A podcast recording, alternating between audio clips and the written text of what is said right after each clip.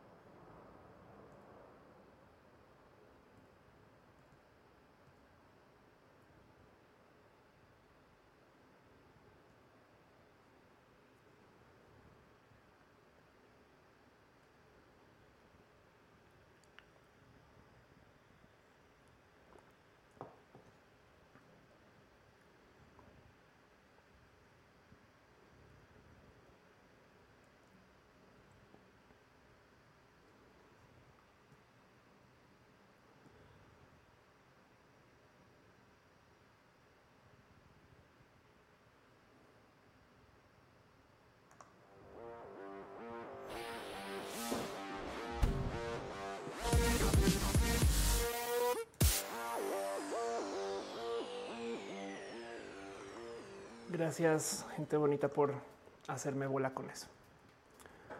Hey, gente bonita, ¿qué tal? ¿Cómo están? Yo soy Ophelia Pastrana, la explicatriz, y sean ustedes bienvenidos a este show que se hace desde mi casa. Esto es Roja, el show que eh, se produce, edita, pone a andar em, y, y se hace con todo el cariño del mundo todos los lunes, excepto cuando no es lunes, como hoy. Se supone que hoy eh, no iba a transmitir, pero ayer eh, sucedió algo y pues para la gente que no sabe qué está pasando y está bien confundida, eh, murió un amigo.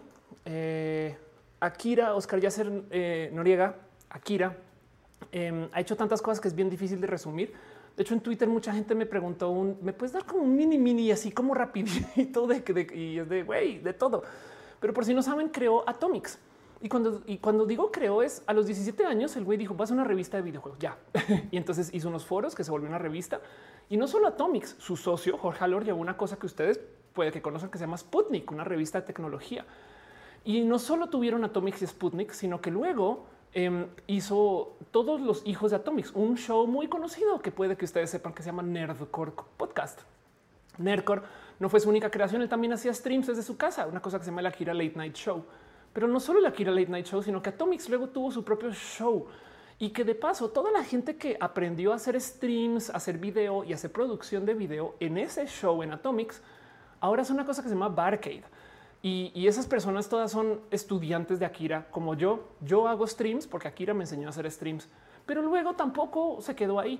También hicimos una cosa que se llama Score. Score es este una eh, show de música de videojuegos que se quedó en manos de otras personas. Pero luego también hicimos una agencia de comunicación que llevó muchas marcas y que también creamos muchos medios. Entre esos una cosa que se llama Connectica, un medio de tecnología que formamos porque en ese entonces no logramos instalar Firewire en México, que fue un proyecto real.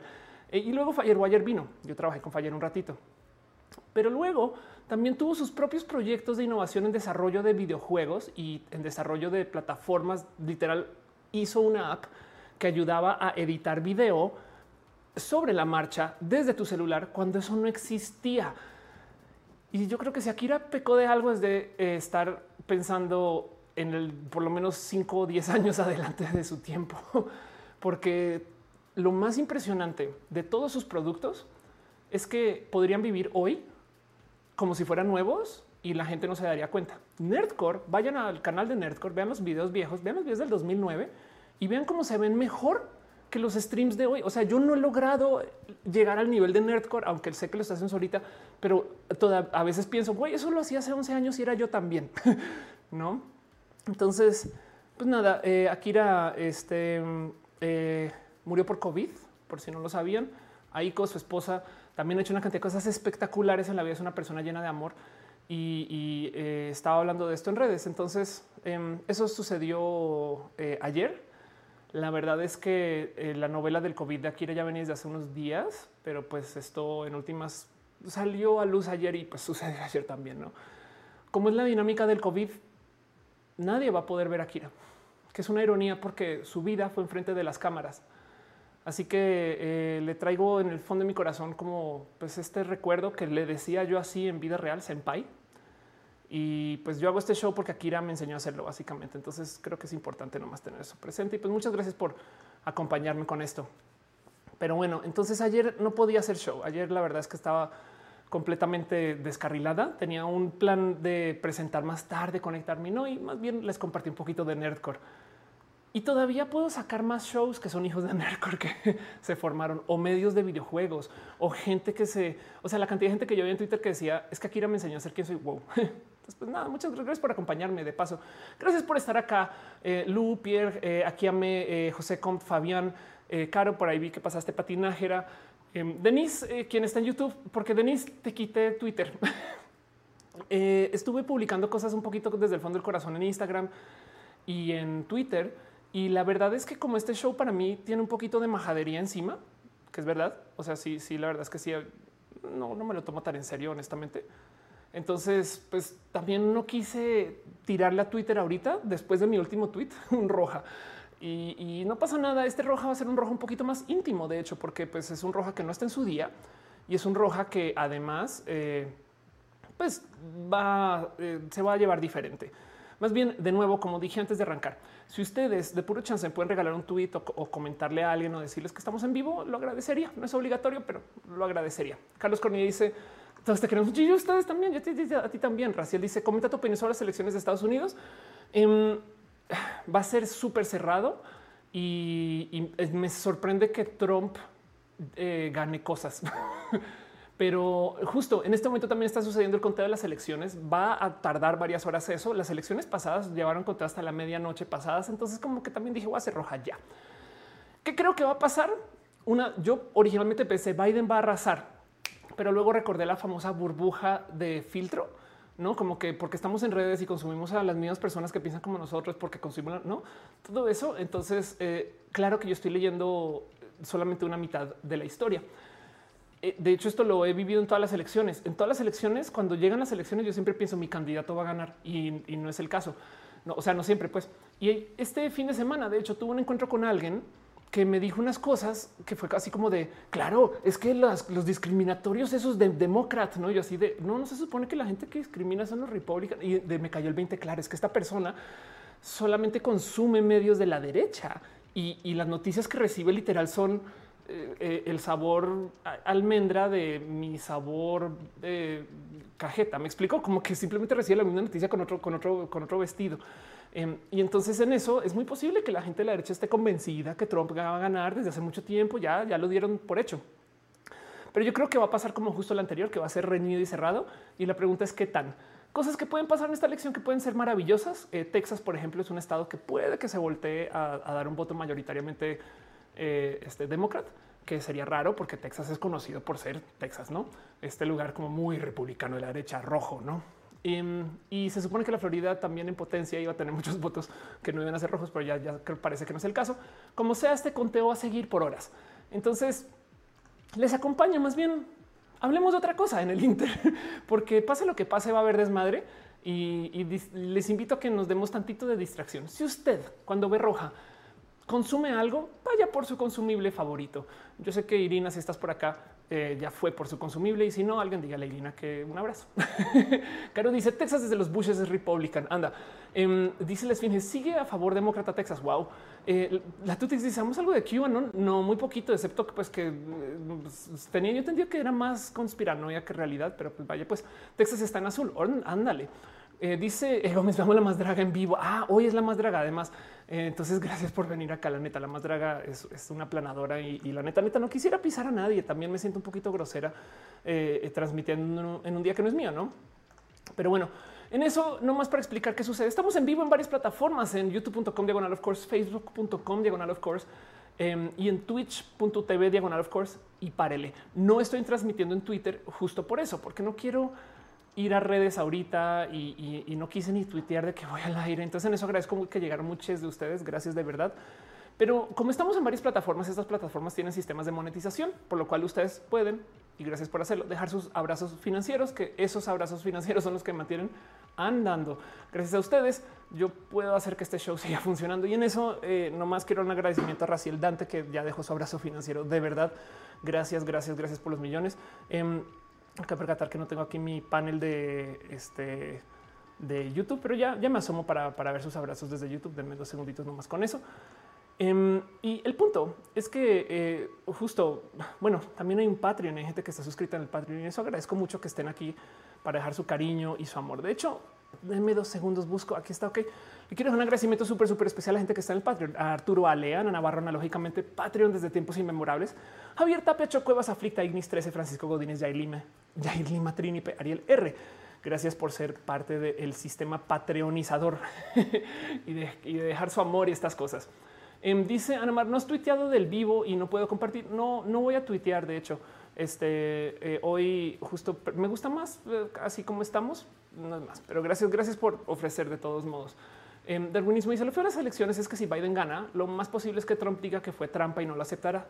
Sí, eso se discutió mucho. De hecho, Estados Unidos tiene una larga historia de, muy honorablemente entregar y conceder cuando alguien no gana. Trump, como ahorita hace muy poco, dijo yo no entregaría y es de what y la gente se enloqueció.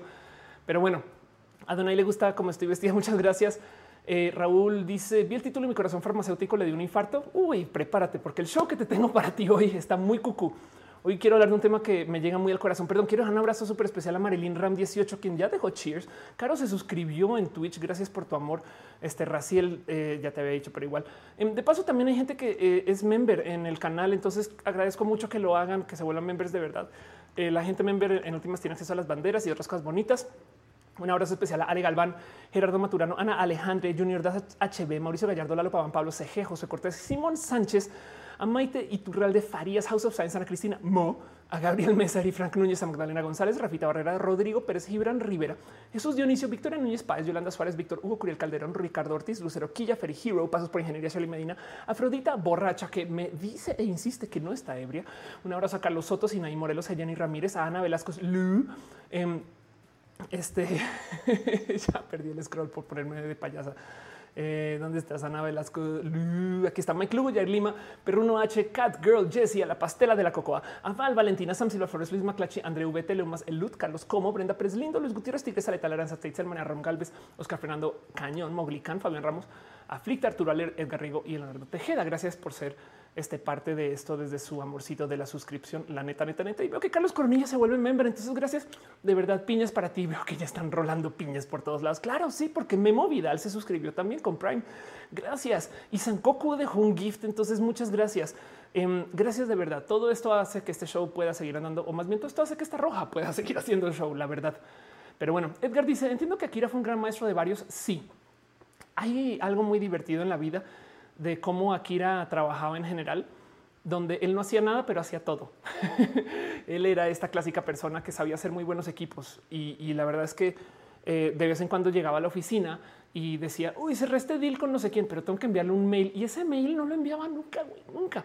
Mi trabajo cuando trabajaba con él era aterrizárselas y, la verdad es que no lo enviaba porque estaba en mil cosas y demás. Y entonces es muy fácil decir, entonces no hacía nada. No, güey, fue el que trajo el deal. Me explico. En fin, eh, Akira es una, fue una persona eh, este, bien interesante de, seguir y tener cerca. La verdad es que le debo mucho, pero bueno, el caso. También quiero aprovechar para agradecer a la gente chida que está suscrita al Twitch, porque una suscripción, la neta, neta, que significa un chingo, saben? Este también eh, muchas gracias por ser parte de esto desde, desde su sub. Eriola Sakura, Ballena Gordita, Boniunia, Sankoku 666, Caro, dale Caro, quien lleva acá como que son 40 meses, Caro. es un chingo desde el mero comienzo del show. Anekashi, Bakachan, Daniel GR, Maya 117, Mittens 9231, Daniel Hope, Deep Star 6, Sora Daisuke, Musicarina, Yair Lima, Héctor EGM6, Garnachita. Estoy en la lista porque yo me suscribo a mí. Claro, gracias. Tutix, besitos. Em, un abrazo. Pixel Bits MX, flashando con Natalia, Super Singular, Sofá, guion bajo Violeta, Fausto Ceturino, Vegan Mike, Emma Cornio, Carlos Cravioto, Pena Rubra, Nat Sandoval, T, Hígado de Pato, Tía Letal, Jorge Agarc y Wisdom Harris y Wisterial. Gracias por ser parte. Y también de paso hay gente que está suscrita en Facebook. Entonces no saben cómo agradezco eso también. Ismael Talamante, Sant Abella, Gustavo González, Juan José Alban y, yo creía que también debería estar por ahí en algún lugar este eh, eh pero bueno, dice Oscar que no tenía problemas en darte una semana por duelo. Eh, no tenía, ah, por lo de Akira. La verdad es que sí, pero también Eh, lo pensé mucho y, y, en últimas, si yo soy quien soy, yo hago streams por Akira, hagamos un stream por Akira, dediquémosle a este show. Em, yo estoy medio rotita del corazón, pero el poder estar con ustedes me es a mí más sano que estar sola. Así que agradezco esto también. Eh, dice 87, cuando hablas de la procrastinación, ¿te referías a él? No, mi amigo, mi famoso amigo que eh, es muy buen líder de empresas, no sé qué, la que era un vago en el colegio, no es Akira porque yo no fui a la escuela con Akira, pero si necesitan saber, se llama Sergio y, y ahí lo voy a dejar. Irina dice, me dolió mi cocorito. Sí, ayer estaba tristona un poco. Pero de nuevo, gracias por acompañar. Es por ahora con la tecnología disponible. Esto es el mejor abrazo eh, comunal que nos podemos dar, la neta. Pero bueno, Uriel está aquí. Un abrazo, un abrazo. Gracias, Uri, por pasarte por acá. Em, dice renovar el show debe continuar. Exacto. Mariel dice saludos de República Dominicana. Gracias por estar acá. Em, gracias por venir en general. Y de nuevo, hoy, entonces, eh, ¿qué vamos a hacer? Quiero hablar de un tema en particular y luego tengo algunas noticias. Em, pero este tema me llega muy al corazón porque si ustedes nerdean con esto de la farmacéutica, esto es para ustedes. Si ustedes saben de alguien que trabaja en farma, pongan un tweet o un mensaje, porque esto es algo que es esto, la neta, neta, no sé por qué no está más discutido. Como que veo un artículo por aquí que pasó ignorado y vi un post por allá que pasó como olvidado. Y entonces quiero hablar de un tema que me rebasa y que puede que sea una locurota para la farma en el futuro. Em, o puede que sea una gran fuente de ingresos para la gente que está en la farmacia. Ignis 13 deja un abrazo eh, inmenso. Gracias, gracias, gracias de verdad. Eh, Ve Alex 96969666 dice por qué no sabe las existencias de las minofilias en Twitch. Gracias por llegar, Alex. Piñas, piñas, piñas, piñas para ese abrazote. Gracias de verdad. Em, no quiero arrancar sin primero las gracias a que eh, de vez en cuando, eh, o sea, cuando se hace stream, también me doy un abrazo súper especial con la gente que viene a dar moderación a este chat, que se encarga de no más encargarse que ustedes también no estén tan salidos. Bueno, ustedes se comportan bien. Es que a veces llegan personas así muy externas, así barrabasadas. Entonces en eso en team de moderación le quiero las gracias a Caro, Uba, Uriel, Fabián, Monse, Jesse Tutix, al de pato y por supuesto a René, dueña de mi corazón, quien sí sé ahora que René no está aquí porque está viendo las elecciones. René es norteamericana es mexicana y norteamericana, eso sí, estadounidense también. Entonces, eh, está básicamente pegada enfrente de la tele, eh, muriendo de ansiedad. Yo debería estar haciendo eso, pero pues también vengo con ustedes. Sí, César, te conocí en un campus party, siempre me mira, gracias. Sí, qué locura, como campus ya fue hace rato, no? En fin, quiero arrancar con mi tema formal. Me moví ya pone así la teleofelia con la taza. Em, quiero arrancar entonces con mi tema formal acerca de esto de la farmacéutica y quisiera preguntarles a ustedes em, si han preparado algún remedio casero de cualquier cosa. Saben que el remedio de la abuela, que la cosa de la gripa de la tía, eh, no sé, porque si se saben o, usan o dominan algún remedio casero, ¿cuál es? Mera curiosidad, ¿eh? Y, y, tengan eso en su corazón para lo que les va a contar ahorita, porque algo pasó o está pasando con la farmacéutica que va a ser una locura, una locura tototototota. Pero bueno, arranquemos formalmente el show y vamos a platicar acerca de este, las drogas, perdón, la farmacéutica.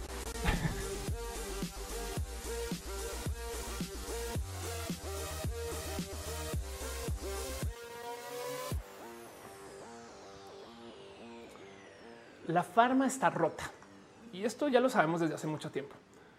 Todo el día a todas horas. Hay todo tipo de complicaciones con el quién sí puede conseguir ciertos medicamentos y quién no. Y de hecho es un tema eh, pues, violentamente complejo. Eh, aquí hay un website que se llama eh, cero desabasto.org que rastrea dónde hay desabasto y de qué, en qué estado, no? Esto, la palabra desabasto me llegó a mí cuando comencé a enredarme con la gente activista, porque en mi privilegio, yo siempre pensaba que todas las farmacias estaban llenas de lo que tenían que vender y que había distribución, porque es un negocio, no como que yo decía, güey, si se les acaba las, eh, no sé, paracetamol, pues hay crisis porque la banda la tiene que comprar. Entonces, obviamente siempre va a estar ahí. Hay mucho dinero en todo este rubro y demás.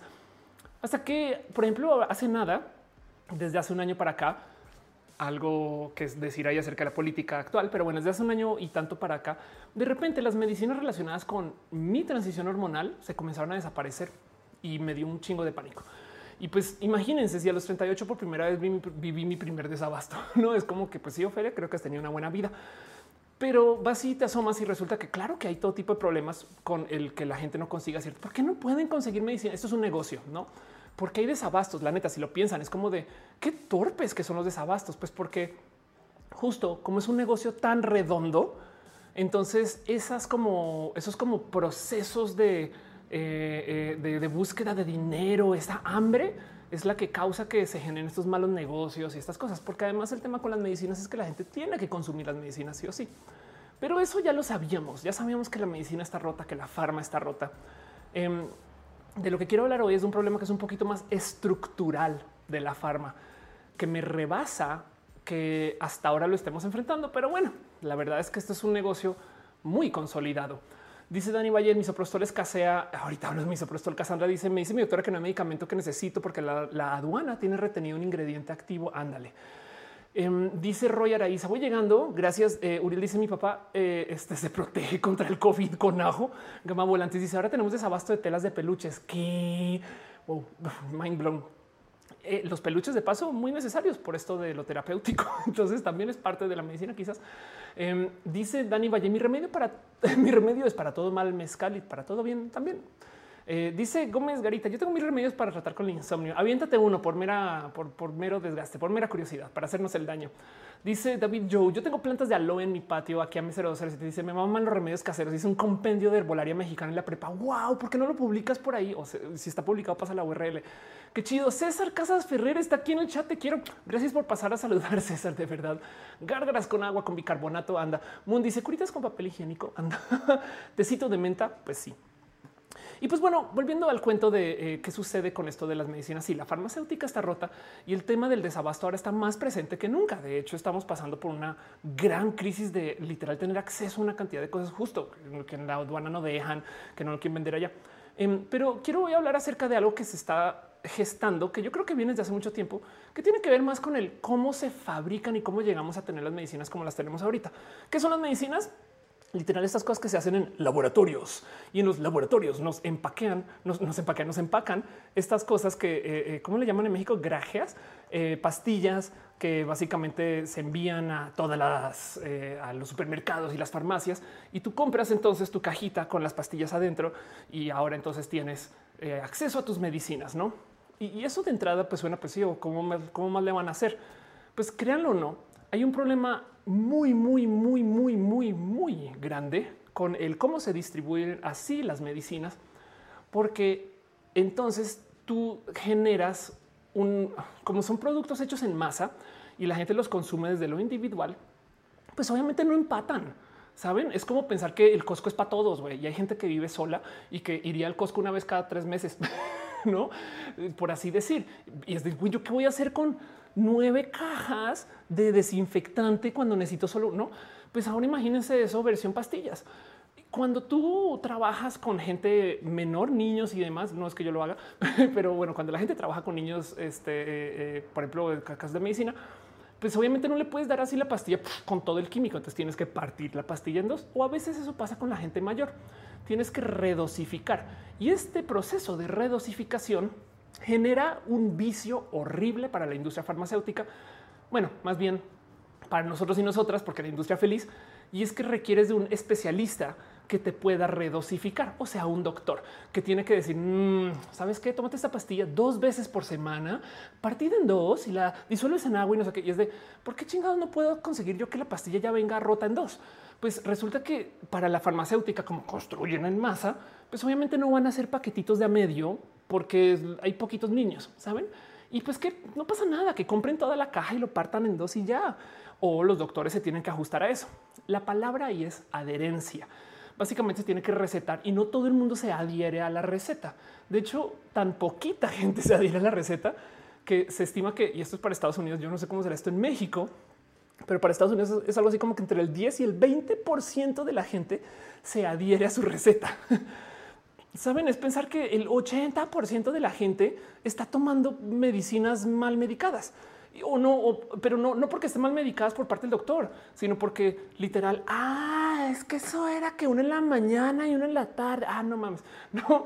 Em, o que, por ejemplo, que tomaron antibiótico y solamente tomaron siete de las ocho, o que saben como que em, todo eso estaba, es, es parte de este proceso que comienza, si lo piensan, desde el momento que las farmacéuticas fabrican todo y en masa. Las farmacéuticas son vendedores en masa, entonces no van a ser productos especializados.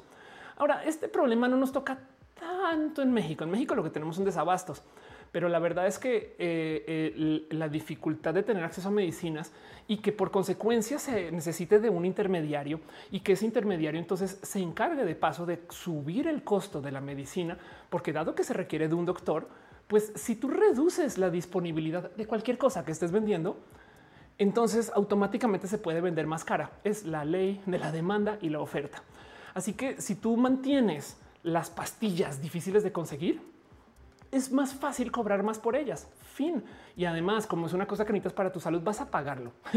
y hay gente que abusa de esto, pero en Estados Unidos el abuso ya es criminal porque más se supone que en Estados Unidos tú tienes que tener un programa eh, de, seguros que te cubra y, son, o sea, están muy rotos, muy, muy rotos en lo que valen las medicinas y los tratamientos en Estados Unidos. En México, afortunadamente, em, tenemos más acceso, por ejemplo, a medicinas genéricas, que, suena como, uh", pero la verdad es que genéricas son, son el mismo componente, es la misma medicina, solamente que no están pagando la licencia del derecho de autor de, tener que fabricar o de, hacer la cosa. Entonces, por consecuencia, las medicinas genéricas son la misma cosa, pero vendida a precios humanos, por así decir. Y hay muchos motivos por los cuales se pueden generar genéricos, entre ellos motivos activistas. Gente que literal fue y y dijo, güey, suéltame el genérico, no seas culero. Y lo hicieron. Dice Casandra López, doctor Simi. Dani Valles dice, pero es que luego te quieren dar antibióticos para todo. Y pues no, exacto. Eso también, eso también es parte del vicio. Desde el momento que tú necesitas un intermediario para reformular, ese intermediario, miren, y una vez fui con un psiquiatra cuando estaba comenzando mi transición. Hola, le dije hola al güey, hola, hola, buenos días, hola, así me senté en su silla, hola. Y el güey no tuvo ningún problema con sacar un cuadernito y escribe Lexapro 10 miligramos, que es este eh, un SSRI, un, antidepresivo. Y me lo da así, toma. Y yo sí de sí, bueno, doctor, venga, es que le quiero contar qué tal, tal, tal. Sí, bueno, primero ve por eso, comienza a tomarlo y luego vuelve. Y yo sí de no mames, ¿qué es esto? Em, Ahora yo, yo bien idiota porque estaba comenzando mi transición y hay un pequeño componente de idiotez en, esos momentos de la vida. Em, nada en contra, luego uno aprende, pero yo bien idiota fui y tomé el exapro por unos buenos dos años, dos años sin, sin luego darme cuenta que fue una literal venta de un, psiquiatra irresponsable. Pero bueno, em, eso pasa, ¿no? Dice Daniel que te, que el tema con los antibióticos. Exacto, Cassandra, que por si no saben, el cuento de los antibióticos es que cada vez pierden su eficacia y va a llegar un momento donde van a dejar de funcionar. Los antibióticos van a dejar de funcionar en muy poco tiempo. ¿Y qué, qué le va a pasar al mundo cuando no tengamos antibióticos? Cassandra López dice, cuando me tocaba ir por medicinas eh, eh, por mi TX, eh, ok, al IMSS, era a veces un show de tener que regresar después porque no había medicinas. Sí, total. Mónica Gavilanes dice hola. Dice Acela, luego ahora cada rato hay nuevo comunicado en robo de medicamentos en México. Sí, Ángel Morales dice la medicina por hierbas, otros elementos naturales también se muelen, se filtran, se lavan, se crean extractos al igual que las medicinas de farmacia. Exacto, ahorita hablamos de eso. Em, dice Álvaro Burguero, infusión de hojas de, palta, o sea, de aguacate y de miel para la gripa. Edgar Meléndez dice para el insomnio de calambre, perdón, pero sirve pues bien. Y eh, dice Uriel ah, Ferdudet hizo un live sobre CBD hace rato. Ah, sí, chequen, chequen que Fer habló acerca de eh, este, del aceite eh, cannabinoide. Hoy voy a hablar también un poquito de eso. Irina dice: Yo le uso mucho las medicinas, a menos que ya de plano me sienta muy mal, me la tomo. Sí, te entiendo mucho y yo soy un poco así para muchas cosas. Yo le uso mucho a los doctores. Em, dice eh, Gama, ¿qué dijeron para el insomnio? Un té delicioso. Gómez Garita dijo en México la seguridad social da los, da los medicamentos, depende. Mauricio Gallardo dice vengo llegando a una reunión que bien verte hoy. Gracias por estar acá. Y dice eh, Juan Carlos, sí, la prednisona de patente me costaba más de 300 una caja eh, de 35 miligramos y la genérica me costó 34 pesos. Exacto, exacto. Em, pero bueno, entonces dice Raxo, no se llama palta. Hey, si se quiere llamar palta y se identifica palta, ¿quién somos para decirles que no? Pero bueno, el caso es que em, el cuento de cómo se manufactura la medicina es parte del vicio, ¿no? Si, si, si las farmacéuticas fueran microfarmacéuticas, por ejemplo, no tendrían que fabricar tan en masa. Ahora, si fueran microfarmacéuticas, a lo mejor tendríamos menos acceso a esas medicinas. Entonces, hay un problema hay que solucionar. Pero como sea, em, hay millones de modos de sintetizar ciertos medicamentos y por eso que tenemos este cuento de que eh, eh, se usan eh, así, pero no se puede resintetizar y lo tenemos que entregar como la cajita ya hecha. Pero como sea, de todos modos, aunque México tenga acceso a los genéricos, la verdad es que México tiene también todo tipo de problemas con la farma en general, excepto Borat. Em, por ejemplo, México es sexto en ventas de medicinas ilegales. Em, y cuando digo ilegales son medicinas que robaron, que sacaron de un camión, medicinas caducas, que literal reempaquetan, o sea, cosas marranas. ¿Me explico? Porque de lo que voy a hablar hoy, entre todo y todo, también son medicinas ilegales, pero con otro fin. Dice eh, Antonio, programa el consumo de la enfermedad. Ándale, palcate. Giovanni Pérez dice garra. Giovanni Pérez dice muchos casos de medicamentos genéricos no te trae la garantía que cuenta una farmacéutica o laboratorio que patenta un nombre irregulado. Em, la verdad es que eh, no hay garantía. Eh, o sea, todas las marcas son una promesa y una garantía. En eso estoy de acuerdo. Pero en últimas es literal la misma cosa. No solo pasa con los medicamentos. ¿eh? Si han ido al Walmart, se han percatado que hay una marca genérica de Walmart. No me acuerdo cómo se llama la de Walmart. Ahorita no me acuerdo, pero bueno, no sé si, si ubican el, el, por ejemplo, enjuague bucal que vende Walmart, por darles un ejemplo, es el mismo pinche Listerine. De hecho, tanto que lo usan la misma botellita. Solamente que Walmart, para asegurarse que tú vayas a Walmart, compra en masa, se llevan todo el riesgo y luego simplemente lo reempaquetan con otra marca para no devaluar el producto de la marca. Medimart. Ok, entonces básicamente te lo venden, pero creo que es great value. Exacto. Sandra Tonal dice great value. Exacto. Los productos great value son los mismos productos que compras al otro lado con una marca puesta.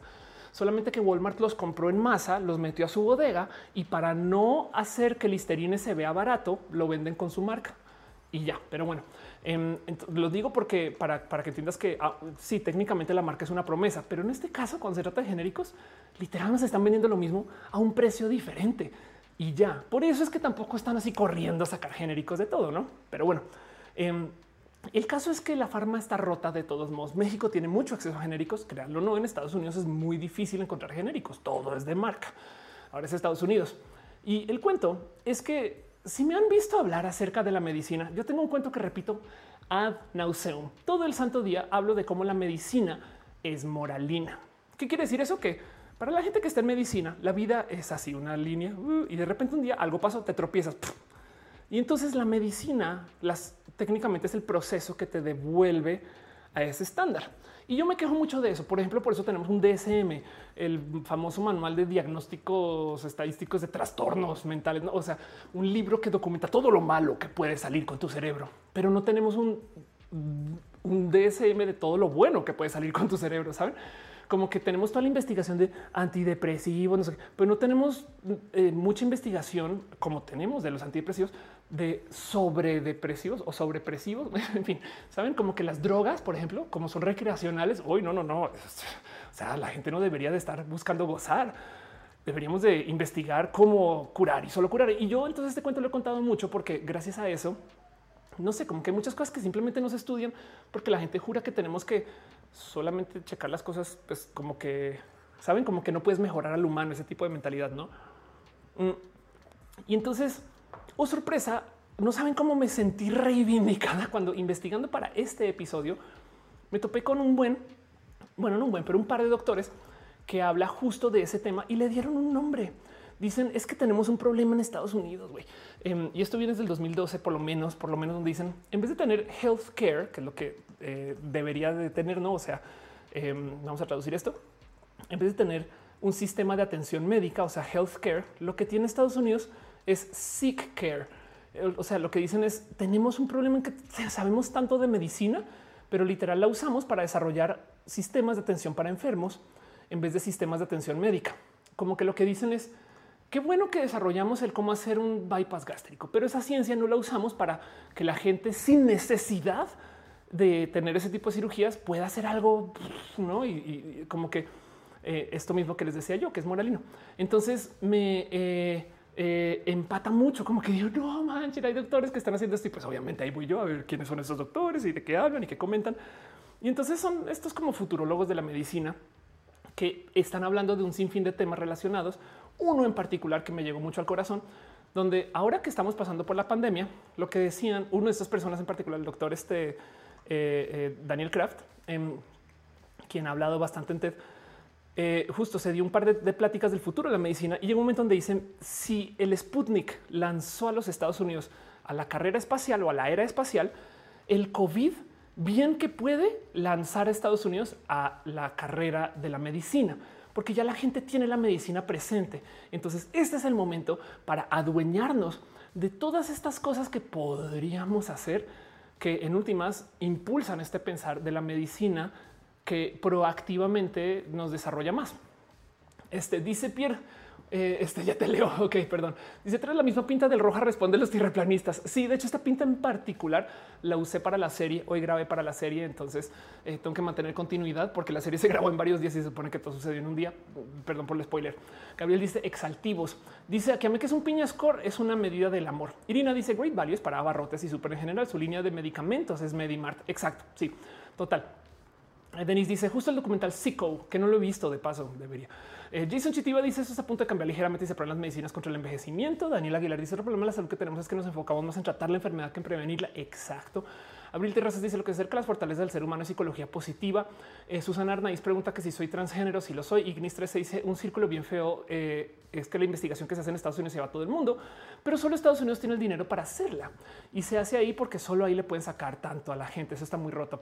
Sí, justo los gringos. Este, en fin, Claudia Soto dice no tropics. Exacto. Uriel dice justo desde ese tiempo pensaba que el sistema de salud más bien son sistemas de enfermedad. Sí, em, Susana está bien, bien desesperada por saber si soy eh, niño o niña y pues soy mujer. Susana, no te preocupes. Pierre dice fue mi cumple. Me felicitas. Felicidades. Gracias, gracias, gracias por estar acá. Metal Blood dice ya llegué. Este Paul Hernández dice eh, eh, dijiste en vivo que eras mi amiga. Soy tu amiga. Exacto. Somos amigas acá. Alan TGJ dice yo creo que debemos ir al doctor para no enfermarnos, no cuando ya lo estamos. Sí, pues de hecho, en fin, sí hay muchas cosas que se consideran consumos que la gente castiga, no? Y es como de bueno, espera un momento. Yo quiero, en fin.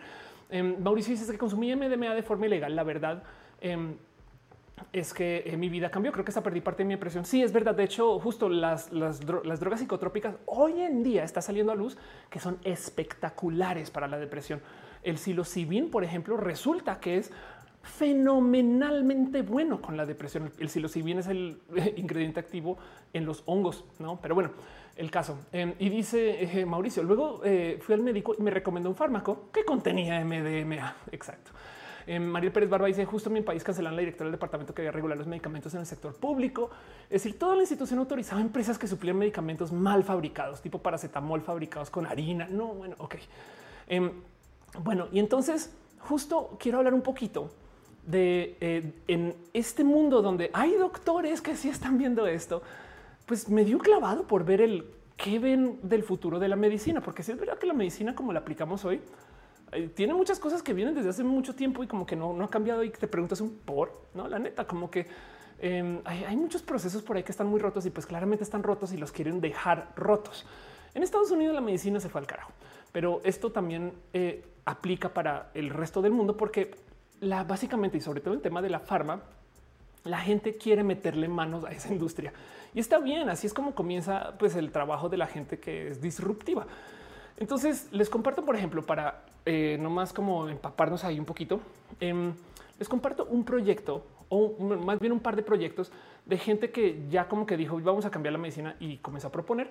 Esto también es otra TED que de paso ya es como yo creo que ya un estándar en este canal, em, pero de una persona que propone una impresora 3D en casa donde tú le das químicos y ella solita te puede generar esto que lo presenta como polipastillas, que suena muy Harry Potter ahora que lo pienso.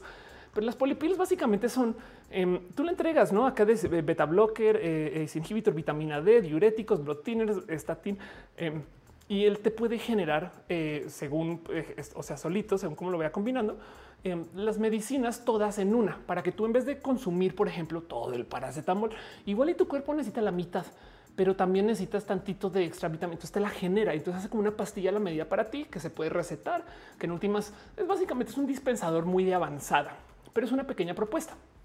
Em, y pues nada, esto por si les interesa este proyecto, ahí se los dejo de Pharmacy of the Future, no personalized pills, que para mí parece de entrada una idea que no entiendo por qué no se ha investigado más. También del otro lado, yo a veces pienso si es verdad que a veces no necesitas comprar toda la caja de déjense de eh, eh, este, químicos que se requieren, o sea, químicos que requieren de, receta.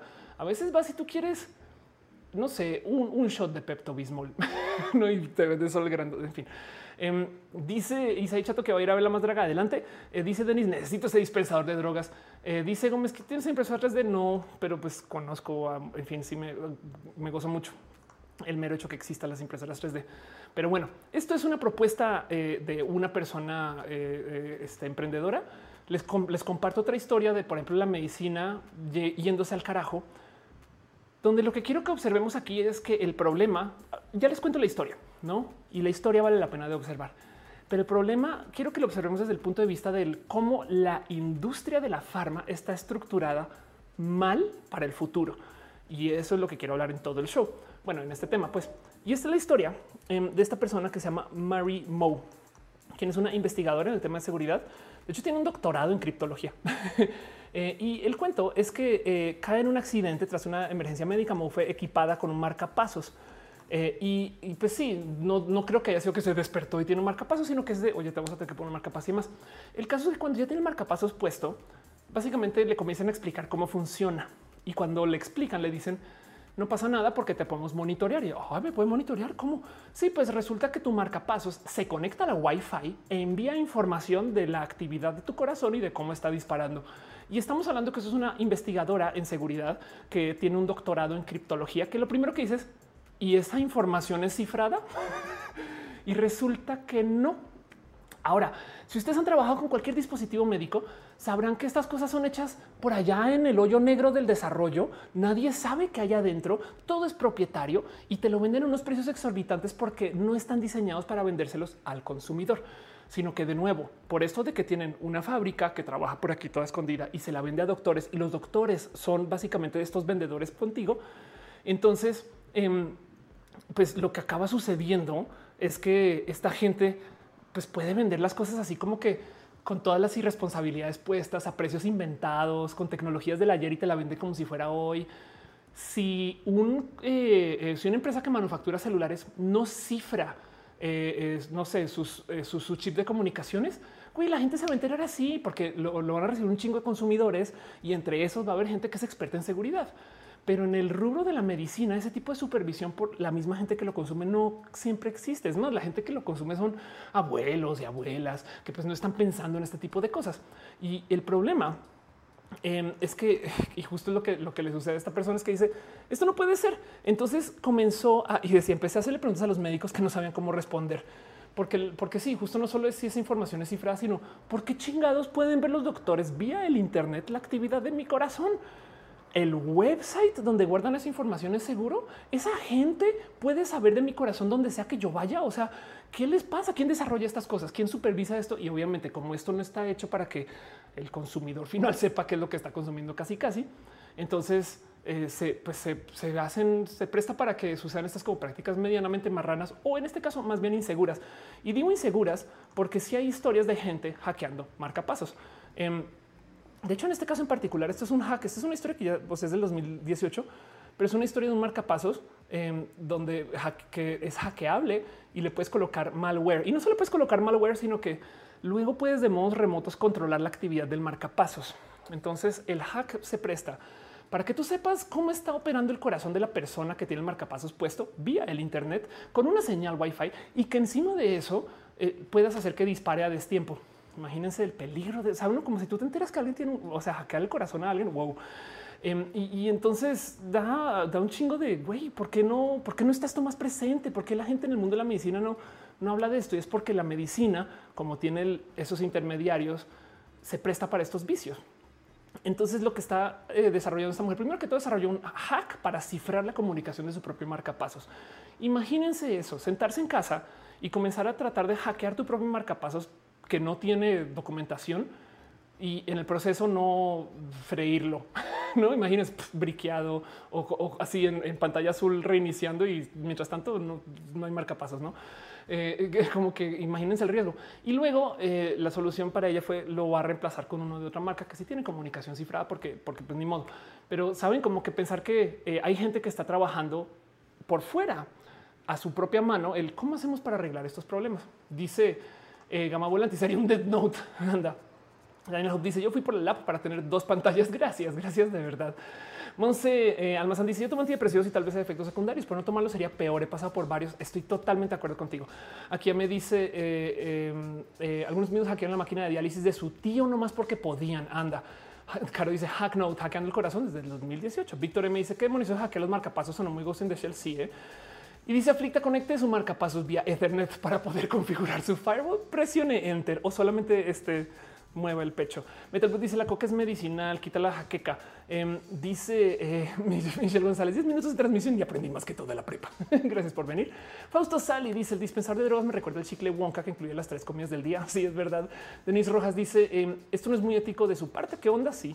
Eh, Daniela Tamirano dice el problema de usar medicamentos es que muchas personas los usan con la guía de un farmacéutico. Exacto. Eso, el término para lo que estás diciendo, Daniel, se llama adherencia.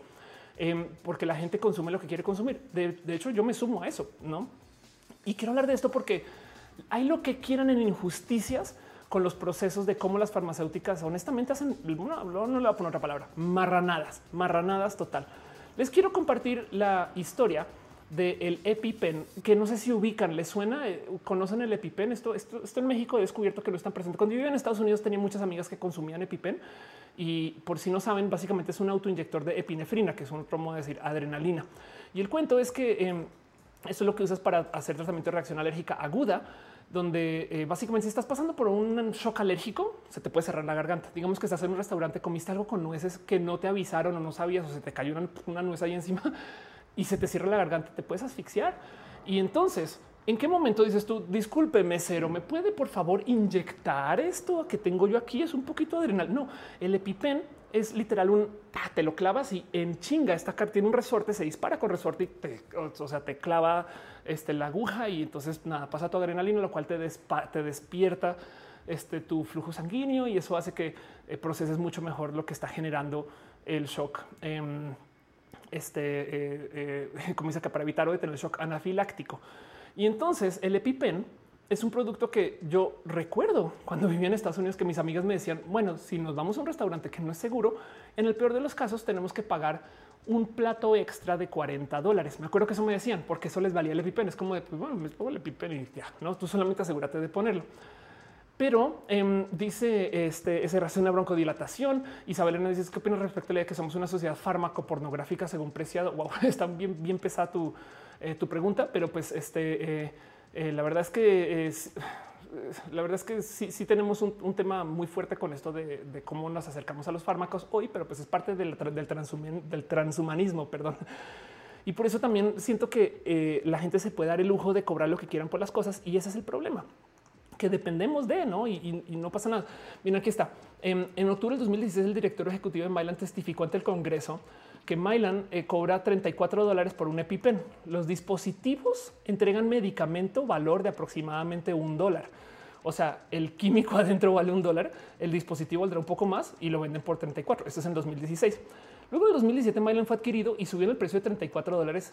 Este eh, eh, aquí está alrededor de 100 dólares por un paquete de EpiPen. Ok, y luego de 100 dólares subieron a 600 dólares en el 2016. Entonces imagínense, si ustedes necesitan esto para sobrevivir, ¿no? El precio aquí está, subió 265 dólares, 461 dólares, por una cosa que valía 35, ¿saben?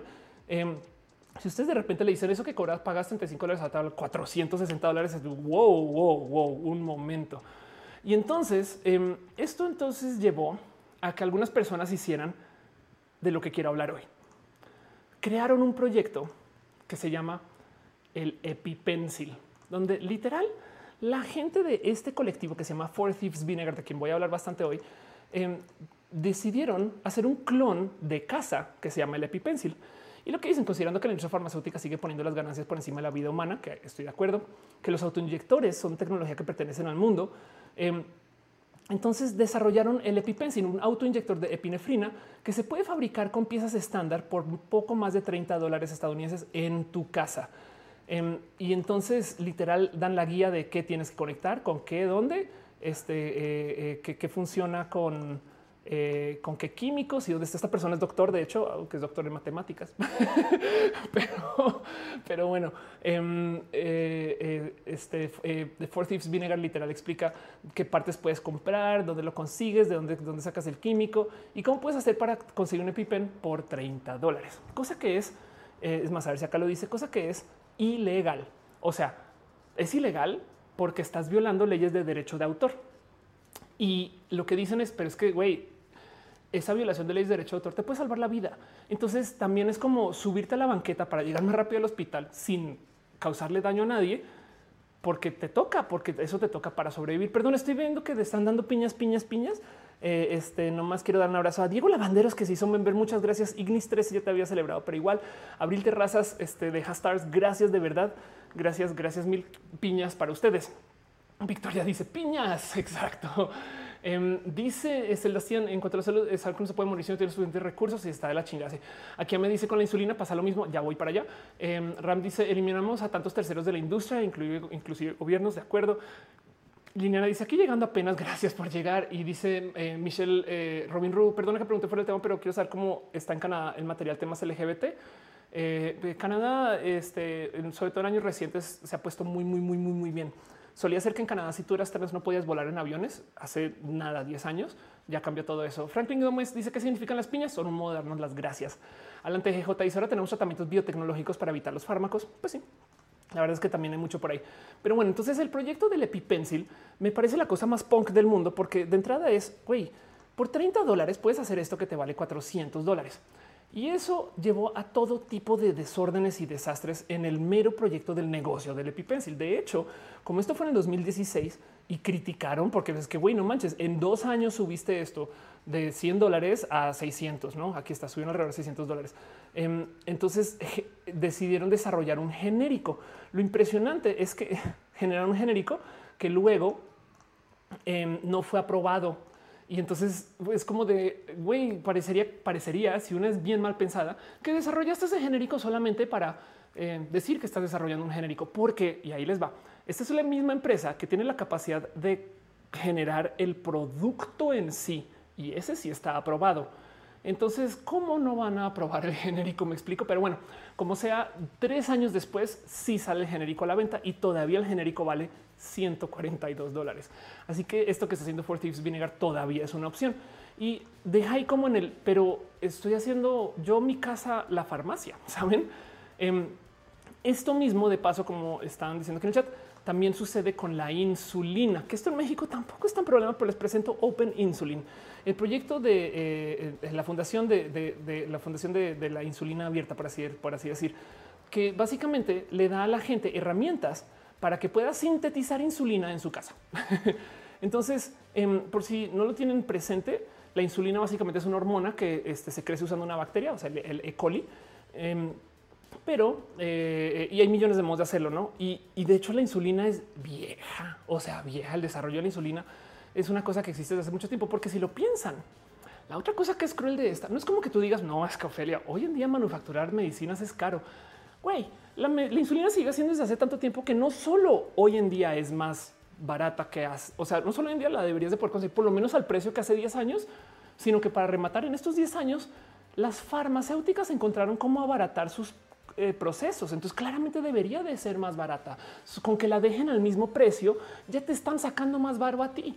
Pero eso al parecer no es suficiente. Y lo digo porque, a ver, este eh, cost of insulin con el pasar de los años, eh, la insulina en Estados Unidos, vean esto, em, esto es en Estados Unidos, esto en México también estoy preguntando un poquito y los precios son bien diferentes, menos mal. Pero pues para que entiendan, en el 96, este, esto supongo que es insulina pago eh, equivalente mensual de lo que una persona que lo consumiría, o no, no sé exactamente, pero, pero no es para que tenga una medida del rango del crecimiento, sube de unos como 20, 30 dólares a unos 250 dólares ahorita. Em, y además de paso, solamente consigues dos tipos. Eh, así que un poco de espera, me estás diciendo que esta cosa que yo consumo para vivir le siguen subiendo el precio solo porque sí. Sí, eso estamos haciendo. Pero güey, qué pedo. Y de ahí justo eh, el Open Insulin Foundation. Em, lo que están haciendo estas personas justo es dándole, dándole al mundo básicamente las herramientas para violar épicamente los derechos de autor y crearla en tu casa para que puedas vivir. no? Em, ¿Qué tienes que comprar? ¿Dónde? Qué tipo de, productos y demás. Em, Dice Isabela, el monopolio de los fármacos lo que hace es más costoso, pero igual es muy complicado realizar un proceso de regulación de medicamentos sin ese monopolio. Sí. Además dice otros antidepresivos los consigo genéricos, pero con la CEPAM en gotas es ese y cuesta un ojo exacto. Em, dice eh, aquí a mí eso pasa, eh, pasa que mi mamá la necesita. Sí, estuve preguntando con un poquito y alguien me dijo que la insulina está cara, pero pues está cara. Me, hablaron de como cuatro mil a seis mil pesos el mes perdón, eh, estos son 200 dólares. Entonces, eh, esta cara me, hablaron de, 400 pesos al mes. Perdón, sí, es en Estados Unidos que son como 6 mil pesos al mes solamente de la insulina y es de no mames. Em, eh, ¿Quién consume insulina con mucha necesidad? Pues gente que está pasando por procesos de diabetes. Dice em, aquí, eh, perdón, ya ya te leí justo eh, que eso pasa con mi mamá. La más barata cuesta 800. Ándale. Daniel Altamirano dice: El problema que le los meds caseros es sobre todo las pruebas de control de calidad. No hay control de calidad. Exacto. Ahorita voy con eso.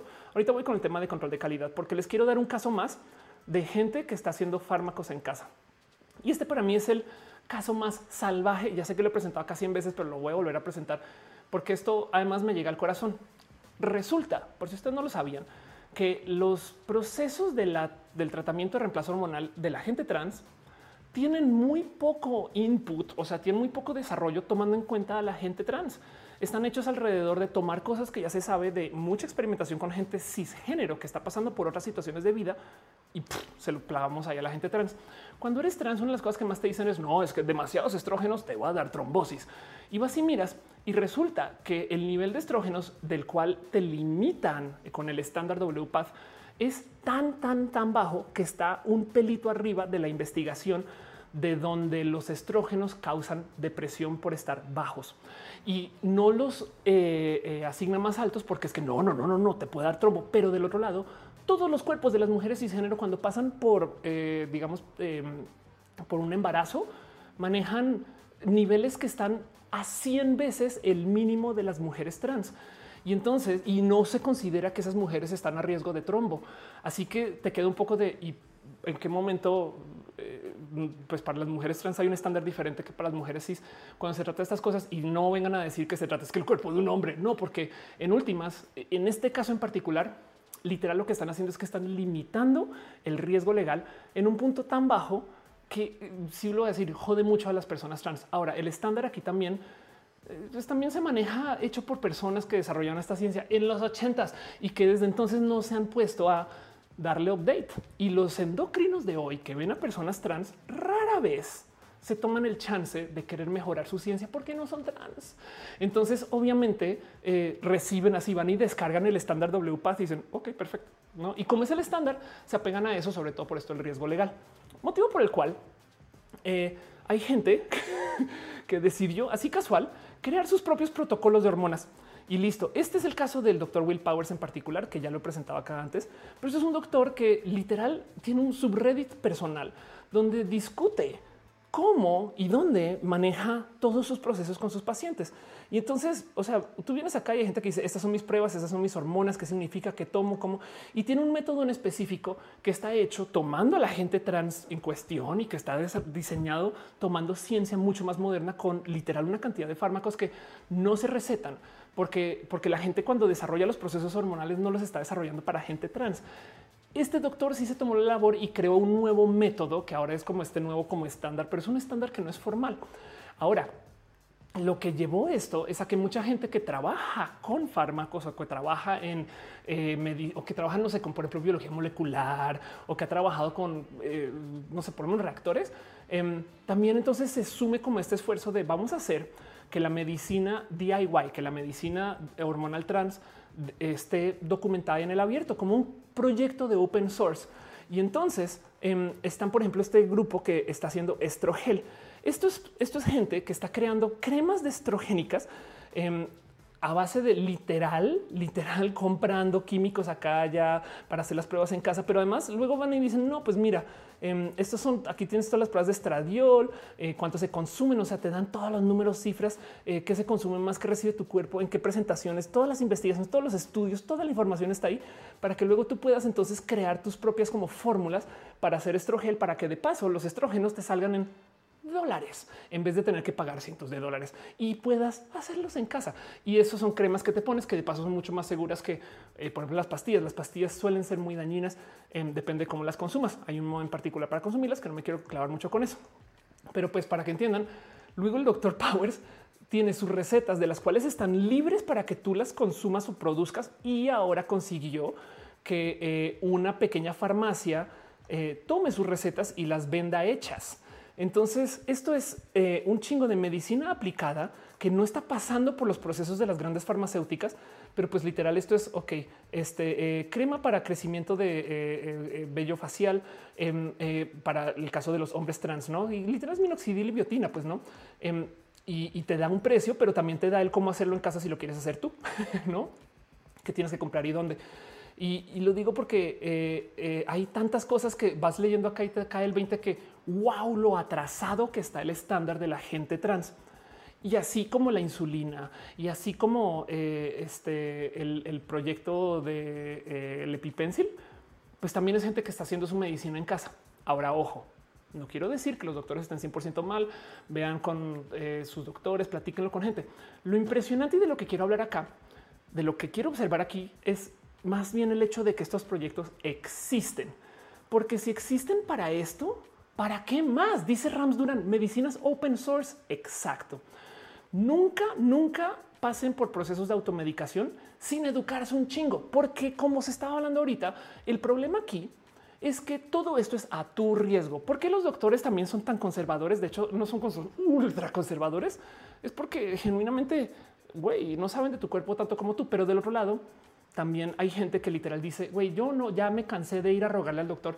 Miren, en el mundo trans hay endocrinos que le piden experiencia de vida a la gente trans para que entiendan lo alejados que están del proceso de una transición. ¿Qué es una experiencia de vida? antes de darte las hormonas, te dicen ve y vive a veces dos años y cuando cumplas con eso, vuelve a ver si, si realmente lo quieres. No mames, te mandan a la calle literal y no puedes hacer nada por tu disforia. Te tienes que aguantar dos años solo para comprobarle al doctor que si quieres transicionar. Güey. y, como dice el doctor Powers, o bueno, como, se discute mucho, voy a exagerar un poquito sus palabras, pero hay, hay mujeres cisgénero que se testosteronizan sus genitales solamente porque quieren modificarlos. Y eso es otro rubro de la vida muy entretenido de observar. Em, en, un mundo donde eso puede suceder, ¿por qué le ponen tantas trabas a la gente trans? Pues porque no es gente trans desarrollando esto. Entonces, no, no, no, no vaya a ser que se arrepienta. Si se arrepiente, deja de tomar las hormonas del modo más seguro posible y vuelve a seguir con su vida. Fin, me explico, pero bueno, em, dice em, este, eh, dice Alan, ¿cómo es la transición de la pantalla de tu cámara? Estoy usando OBS, un software para eso, justo. Eh, dice em, Jason, eso me acuerdo un reportaje donde los salón a maquinaria necesarios para el CRISPR Cas9 que está baratando año con año.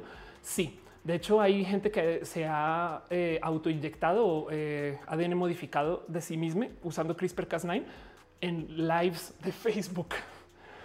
Pero bueno, Cristian dice investigar cuando la farma la considera un mercado. Hoy en día le estarían dando un trato de medicamento huérfano. Sí, la verdad es que esto honestamente eh, no lo veo adoptado por, la farma como, como lo veo adoptado por la comunidad. Digo, lo mismo que pasa con misoprostol.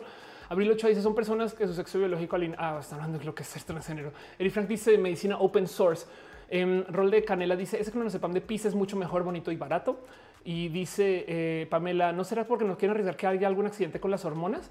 Em, o sea, Sí, pero el problema es que, eh, eh, o sea, evidentemente, claro que quieren no arriesgar, pero del otro lado está tan mal medicado el proceso WPATH actual que de paso ya por fin lo van a revisar después de todo este mierdero el doctor Powers, menos mal, porque llevaban décadas recetando exactamente lo mismo que el rango de depresión está a un pelito de lo que pide WPATH. Porque es que la gente trans toda es muy depresiva. Pues sí, güey, porque tienes hordas de doctores medicando este, eh, a niveles estrogénicos bien bajos. Pero bueno, George Rodríguez dice cierto las embarazadas, pero sufren cambios a nivel vascular para reparar de aumento de volumen extracelular. Las palabras son más elásticos. En este caso también. Eh, y porque esos cambios eh, de paso también son hormonales. Dice Fabián, si gana Trump, ¿qué pasará con el sistema de salud de Estados Unidos? ya se fue la chingada. Dice el rol de canal de clonazepam similar. Daniel Guerrero dice México el sistema de salud es deficiente, pero en comparación con el americano, el mexicano no es mejor. Estoy de acuerdo. Em, dice Denise la tonta Texas es roja. Oh, échale. Eh, dice David, el crear las pastillas en casa no puede llevar a facilitar una sobredosis. Sí, eso también es un tema. De nuevo, no quiero, no quiero decir que esto es el futuro y que hagan esto. Saben, yo quiero observar cómo el problema de la, de la farma está en su esquema de producción de una casa grandota que fabrica en masa y le vende a la gente. O sea, solamente tenemos fabricantes mayoritarios y eso hace daño. No tenemos fabricantes minoritarios y por consecuencia la gente está fabricando en casa. Eso es desde eso. Eso es el spoiler de todo este video. Básicamente, por supuesto que hay un sinfín de aplicaciones donde la comunidad está tomando la medicina open source también para hacer cosas que la farma no quiere hacer. El caso más evidente este es eh, eh, el cómo hacer aceites de CBD, que de paso chequen, el, fue en el canal de Ledudet. O sea, esto, esto literal es una pequeña guía de cómo sintetizar tu propio aceite cannabinoide en casa, eh, teniendo tantita mota. Y entonces estos son los ingredientes que tienes que tomar. Y entonces aquí están todos los estudios y cómo lo puedes hacer y listo, perfecto. Ahora tengan en cuenta que esto es una persona que tiene acá atrás todo tipo de equipos para hacerlo, no? Pero en últimas, em, el tema aquí es que esta información se está regalando al público, que es lo que me interesa. Eh, Marcela dice, ¿por qué no hay más doctores trans? Existe trans en el crimen médico. Porque si sales del closet y te corren de la casa, si en el colegio no te dejan estudiar, em, eh, la verdad es que sí, pues es como cuando me dicen, ¿por qué no hay actrices que eh, no? Ah, el otro día me dijeron, ¿por qué no hay actrices trans jóvenes? No, yo así de, porque, porque es que si tú, porque es que tienen que salir del closet a los nueve y eso ya es un problema.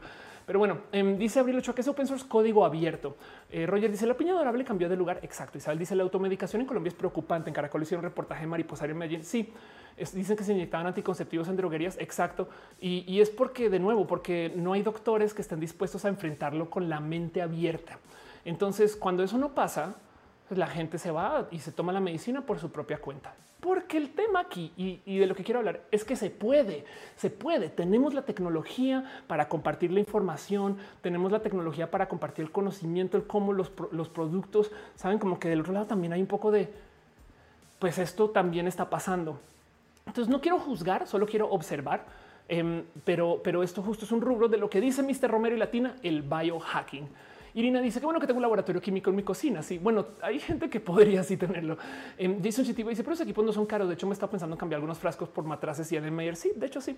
Eh, es que eh, ahí donde lo ven, ¿se acuerdan que yo les decía que justo los, eh, los laboratorios em, pues han reducido sus costos de producción?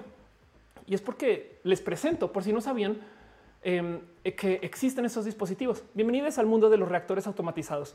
Em, que es un reactor? Básicamente son esos tubotes así altos que vimos ahí atrás, donde tú lo que haces es que eh, tomas esa máquina, le pones arriba los reactivos, literal arriba, y luego podrías con una USB, con la receta, ingresar a la máquina y darle cocinar y te vas y vuelves y listo, salieron las pastillas.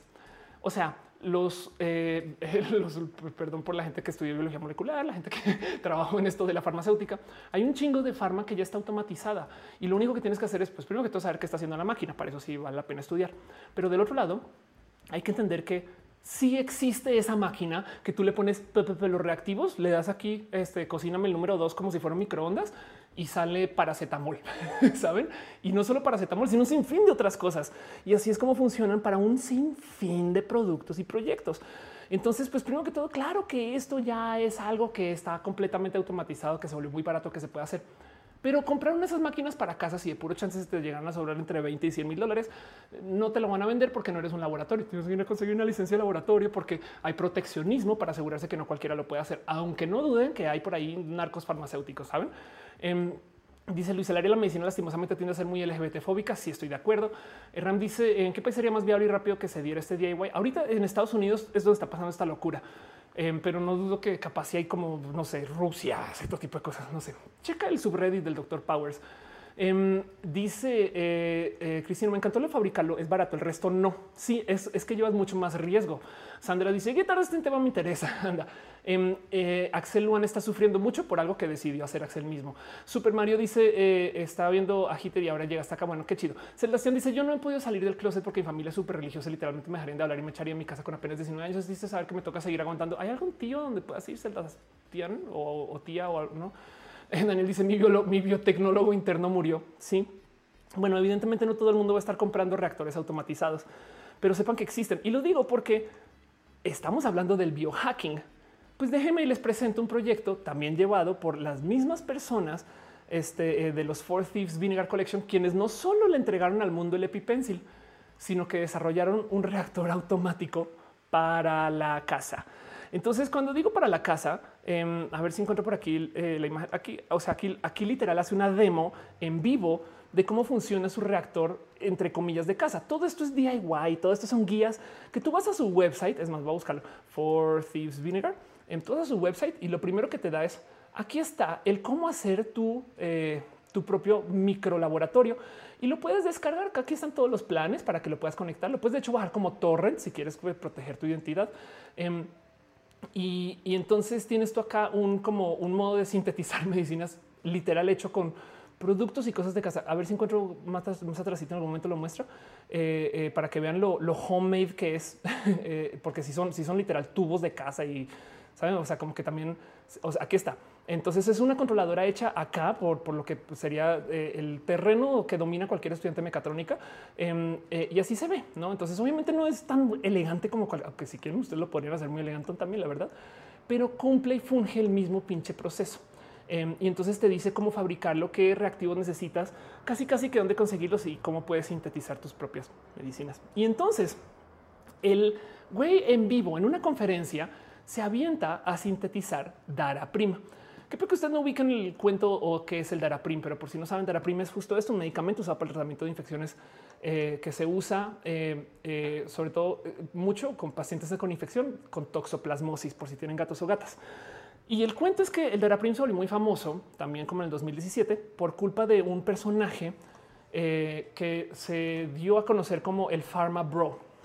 Pharma Bro Martin Shkreli acabó en la cárcel porque el güey no estoy segura si fue que compró una empresa o compró una patente, pero el punto es que literal en una noche decidió que esta pastilla que mucha gente sí consumía iba a subir de 13 dólares a 750 dólares. Y la banda se quejó. Sandra Atonal deja un abrazo financiero. Gracias, Sandra. De verdad, veo que también Pibe 15 se suscribe. Este, eh, eh, gracias por tu amor y tu cariño. Katza dice también em, justo una y dejaste un abrazo financiero. Kat, un abrazo. Las farmacéuticas, su esquema de comercialización es voraz y feroz. Solo les importa el dinero y arriba el CBD. Sí, exacto. Si quieren saber más del CBD, chequen de nuevo el canal de Fer eh, Ledudet. Pero bueno, dice George Rodríguez, compró una patente. Exacto. Y pues nada, fue toda una noticia porque justo compró la patente de esto, del Daraprim. Eh, y entonces este personaje acá con su reactor homemade, eh, literal, enfrente de eh, toda una audiencia, en menos de 54 minutos de paso, sintetiza Daraprim y lo hace acá con, ah, pues acá tengo los químicos, no sé qué, sin sacar, no pensando que, pues si yo lo puedo hacer acá, tú también lo puedes y ahí te doy los planos. ¿Qué? ¿Cómo puede pasar esto? Pues resulta que si no fuera suficiente el hecho que tenemos reactores automáticos, pues obviamente el hacer medicinas requiere de una receta. Estamos de acuerdo y las recetas son complejas. No, no manches. Es que es que quiero sintetizar esta medicina en particular, pero pues güey, la molécula está eh, fuera de este mundo, no? O sea, como que no. Em, eh, por ejemplo, el caso de, cómo, creas eh, Daraprim, tienes que hacer esta y para llegar a esta molécula, qué tengo que mezclar con qué, cuándo y dónde. O sea, esto está bien complejo. Pues resulta que también le da uso en esta misma conferencia de una cosa que se llama quemática, que de paso también hay un clon que se llama Cintia, que, por si no saben, em, estos son softwares que usan inteligencia artificial para generar recetas de retrosíntesis. Me explico. Básicamente, tú le dices a una computadora, yo necesito llegar a esta, eh, a, a esta molécula. ¿Cómo la sintetizo? y él hace ingeniería en reversa automática para decirte, ok, tienes que eh, eh, conectar esto con esto, con esto, con esto, eh, y, lo puedes crear acá. Y entonces te da toda la receta haciendo un análisis estadístico de todas las interacciones que puedes usar en el proceso, haciendo análisis de los químicos que puedas tú tener y cuáles no, y las capacidades que tienes en tu laboratorio. Y para rematar, encima de eso tú le puedes decir, y de paso, evade la patente. Tú le puedes, o sea, porque, porque la patente dice no, es que tienes que pasar por eso y lo que está patentado es el proceso. Entonces te hace un proceso alterno para darte la receta de cómo hacer la misma pinche medicina. y el güey ahí en vivo se toma el tiempo de sí, claro, sí. Yo entonces eh, acá se lo ingresé a quemática y entonces este eh, quemática me generó el camino para que yo pueda entonces hacer la, receta, básicamente. Es como, imagínense, un software que yo le digo brownie. Y él dice, ok, si quieres tú preparar brownie con una inteligencia artificial, y entonces comienza a tratar de buscar qué ingredientes hay de todo lo que se vende en el súper y te da una receta. no, wow. dice Daniel Hope, cromática, no, quemática. Pero bueno, dice Sandra Ávila, el punto es conseguir los reactivos con pureza chida, de acuerdo. Dice Cristina, no solo hacerlo, también es estudiar cómo se va a comportar el medicamento en el cuerpo. Sí, estoy de acuerdo con eso. ¿eh? Em, podríamos hacer tabletas bellas en casa que no ven, eh, no van a librar el fármaco por lo que no se va a absorber. Sí, total. De paso, también hay algo que hablar acerca de esto de la absorción, donde, por ejemplo, resulta que hay mucha gente que habla de cómo hay una cantidad de fármacos que les iría mejor si se manufacturan para consumo rectal más no de, eh, o sea, si simplemente creas algo que sea de, menor potencia, y que vaya de derecho a la sangre y lo, te lo consumes pues, por un supositorio, pero que no se hace porque hay sensibilidad cultural. Resulta que no muchos hombres quieren tomar supositorios y entonces lo que tienes que hacer es que tienes que sintetizar el pinche fármaco para que tengan que entrar por la boca porque no se van a meter nada por la colita y entonces por la boca tiene que ser el doble de fuerte para que sobreviva el pasar por todo tu pinche cuerpo antes de llegar a la sangre. Eh, eh, pero bueno, ese es otro tema. Em, dice Isabela, son los rockstars del biohacking. Eh, sí, Adriel dice rojamática. Mónica Gavilán dice que le gusta el roja. Muchas gracias. Daniel dice como estudiante farmacéutico me cosita ver escuchar estas cosas homemade sin control de calidad, ni estudios farmacokinéticos, toxicológicos y demás. Sí. Y entonces justo de nuevo quiero em, hablar de estas cosas porque son inevitables. Me explico em, de nuevo la mantra de este canal, observar, no juzgar, es entender que esto está pasando y esta gente lo va a seguir trabajando. Y para dónde va, yo no sé, pero me interesa mucho. Como nerd es como de no manches que hay gente haciendo esto. No es que les esté diciendo ahora vayan ya y compren un reactor y tengan el reactor en su casa y, tengan una pequeña farmacéutica ilegal y véndanle. No, pero por ejemplo, una de las cosas que sí dice este güey, que es un la neta ahora que dice que es un rockstar, si tienes toda la razón, él dice bien que podemos fácilmente sintetizar una cantidad de cosas que no se van a conseguir en tu país. Y de hecho, por acá habla de cómo esto es la solución a la escasez del misoprostol. Él dice bien que podrían grupos activistas estar sintetizando misoprostol para entregar porque en su país no lo van a legalizar, pero no lo tienen que legalizar. Dice Agusayales, si creamos nuestras propias hormonas para el TRH, pues ese es el proyecto que te estaba mostrando. Em, de nuevo, eh, eh, la gente que está creando sus propias hormonas es que también es impresionante que esto se pueda hacer, ¿no? En general, como que también dices lo que algo pasó. Em, checa el, el, subreddit de Estrogel, que es eso. Estrogel está, aquí está, dale la descripción. Em, creando geles y aerosoles transdérmicos feminizantes, masculinizantes y personalizados de forma segura y económica en el hogar para todos los que lo necesitan: mujeres menopáusicas, mujeres trans, hombres que desean una piel suave, hackers biológicos, envis, hombres trans, hombres con baja testosterona. Comenzamos con el gel de estradiol, pero ahora tenemos mucha información que se aplica a todos los diversos tratamientos transdérmicos, además de la TRH. Esta es la atención médica de guerrilla, que estoy de acuerdo. Em, así que use esta información de manera segura y sabia. Entonces, este, esto para mí es despampanante. El mero hecho de que esto se pueda coordinar me rebasa. Em, dice Rafa San, yo prefiero más la fitoterapia. Eh, dice Marcela Gamino, nos haría entrar a todos esto en las vacunas, no? Sí, porque además del otro lado, eh, eh, imagínense si una persona antivacunas comienza a hacer estas cosas para desarrollar, no sé, cómo se presta para muchas locuras. Ignis se dice: Lo ideal sería que los organismos regulatorios se juntaran con estos biohackers para poder aprobar este tipo de métodos. Lo ideal. Eso es como los bancos reuniéndose con Bitcoin. ¿no?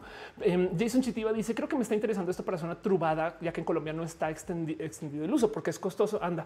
Isabela dice: No me juzguen, pero yo me automedico con medicina tradicional. riesgo para mí lo valido. Exacto. Es tu cuerpo también, es tu cuerpo, tus decisiones. No, pero bueno, por eso digo que esto eh, este es todo un tema. Dice Jessy, no que los rectales por masculinidad frágiles. No, es que eso es el punto. Sí, por supuesto. Si no existe la masculinidad frágil, podríamos manufacturar medicinas en masa mucho menos potentes. Eh, y ya, en fin. De hecho, eh, en Francia sí es más común que consigas muchas más medicinas eh, para, para, consumo em, rectal. Pero bueno, Dice eh, Mónica Gavilanes que le gusta este show. Gracias, ya te había leído, creo. Sandra Vila dice: Hay un güey que salió un documental de Netflix de biohacking que hace biología molecular en su garage. Sí, entonces toda esta gente que opina aquí y publica aquí, yo creo que también son de, esta índole. No del otro lado es gente que son personas que sí estudiaron farmacéutica en muchos casos, o son personas no, que también se lo toman a su cuento.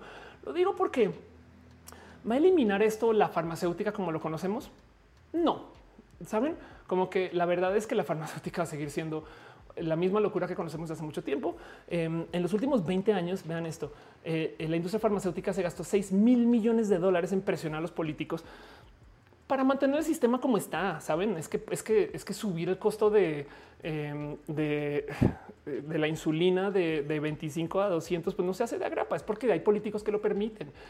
Técnicamente, quien debería de supervisar a estos cowboys de la medicina son agencias regulatorias gubernamentales como la FDA. Igual y la FDA podría tener procesos para autorizar a pequeños grupos independientes de investigación, pero no los tienen porque está la gran farma encargándose de que esta gente no está aquí. Y entonces eso deja mucho de qué hablar, ¿no? Yo recuerdo eh, un amigo eh, que este eh, es biólogo molecular, de hecho un muy buen biólogo molecular, tiene un estudio, es un estudio en laboratorio.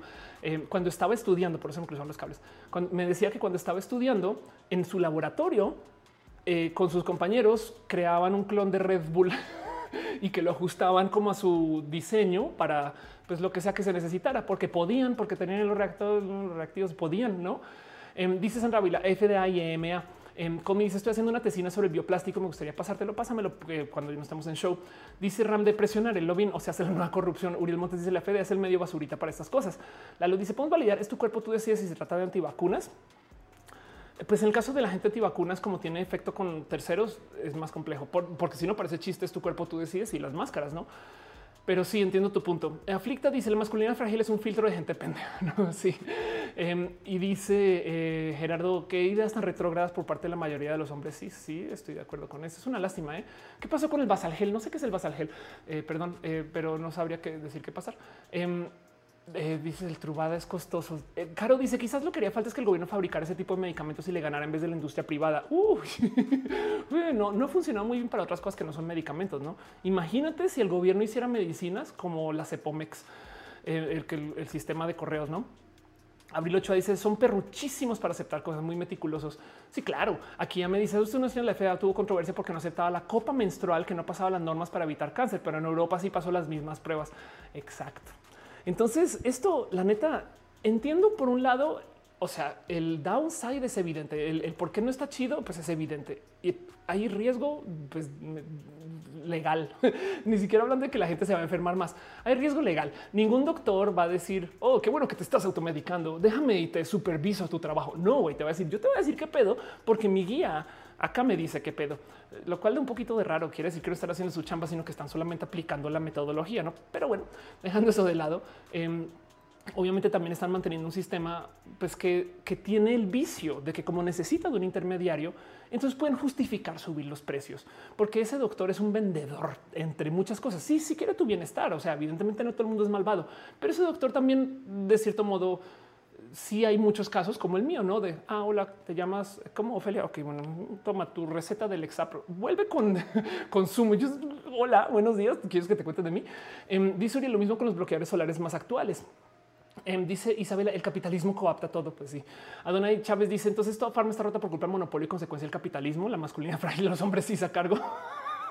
Lo resumes muy bien. Es el fin del episodio. Gracias. Mentiras. Aflicta dice: Copa menstrual suena premio de torneo fútbol femenil pues sí, en fin, dice Ram Cofepris, siendo Cofepris. Y quienes dice es un problema de incentivos. Las patentes existen para incentivar que alguien investigue y nos diga cómo funciona. Sí, de acuerdo. A cambio, un monopolio por un rato se dan esas patentes, un incentivos mejores. Yo encontré una solución. También buscamos bien, encontré una Encontré a alguien que aplicó una solución. Em, y por ejemplo, un modelo que podría funcionar, porque es un hecho que la gente va a hacer medicina DIY, medicina en casa. Em, este, una solución posible es que, de nuevo, el problema es que la gente tiene que comprar medicina del Costco, saben? O sea, de un fabricante mayoritario de la fábrica. Como es un monopolio, van a fabricar en grande, no van a hacer pequeñas mezclas a la medida para ti, sino que simplemente van a sacar así una corrida de no sé cuántos millones de pastillas y listo. Adiós, bye, no? Em, como que si quieren verlo, no hay farmacéuticas boutique y entonces, ¿quién está haciendo estas farmas boutique? Pues empresarios en su casa y están tomando los procesos automatizados de las farmacéuticas grandotas para aplicarlos en casa, pero también se están tomando el tiempo de enseñar a la gente cómo hacerlo porque eso puede salvar vidas. La verdad es que yo sí creo que el proyecto del EpiPen o de la insulina, la neta, esas cosas sí yo creo que ha salvado vidas.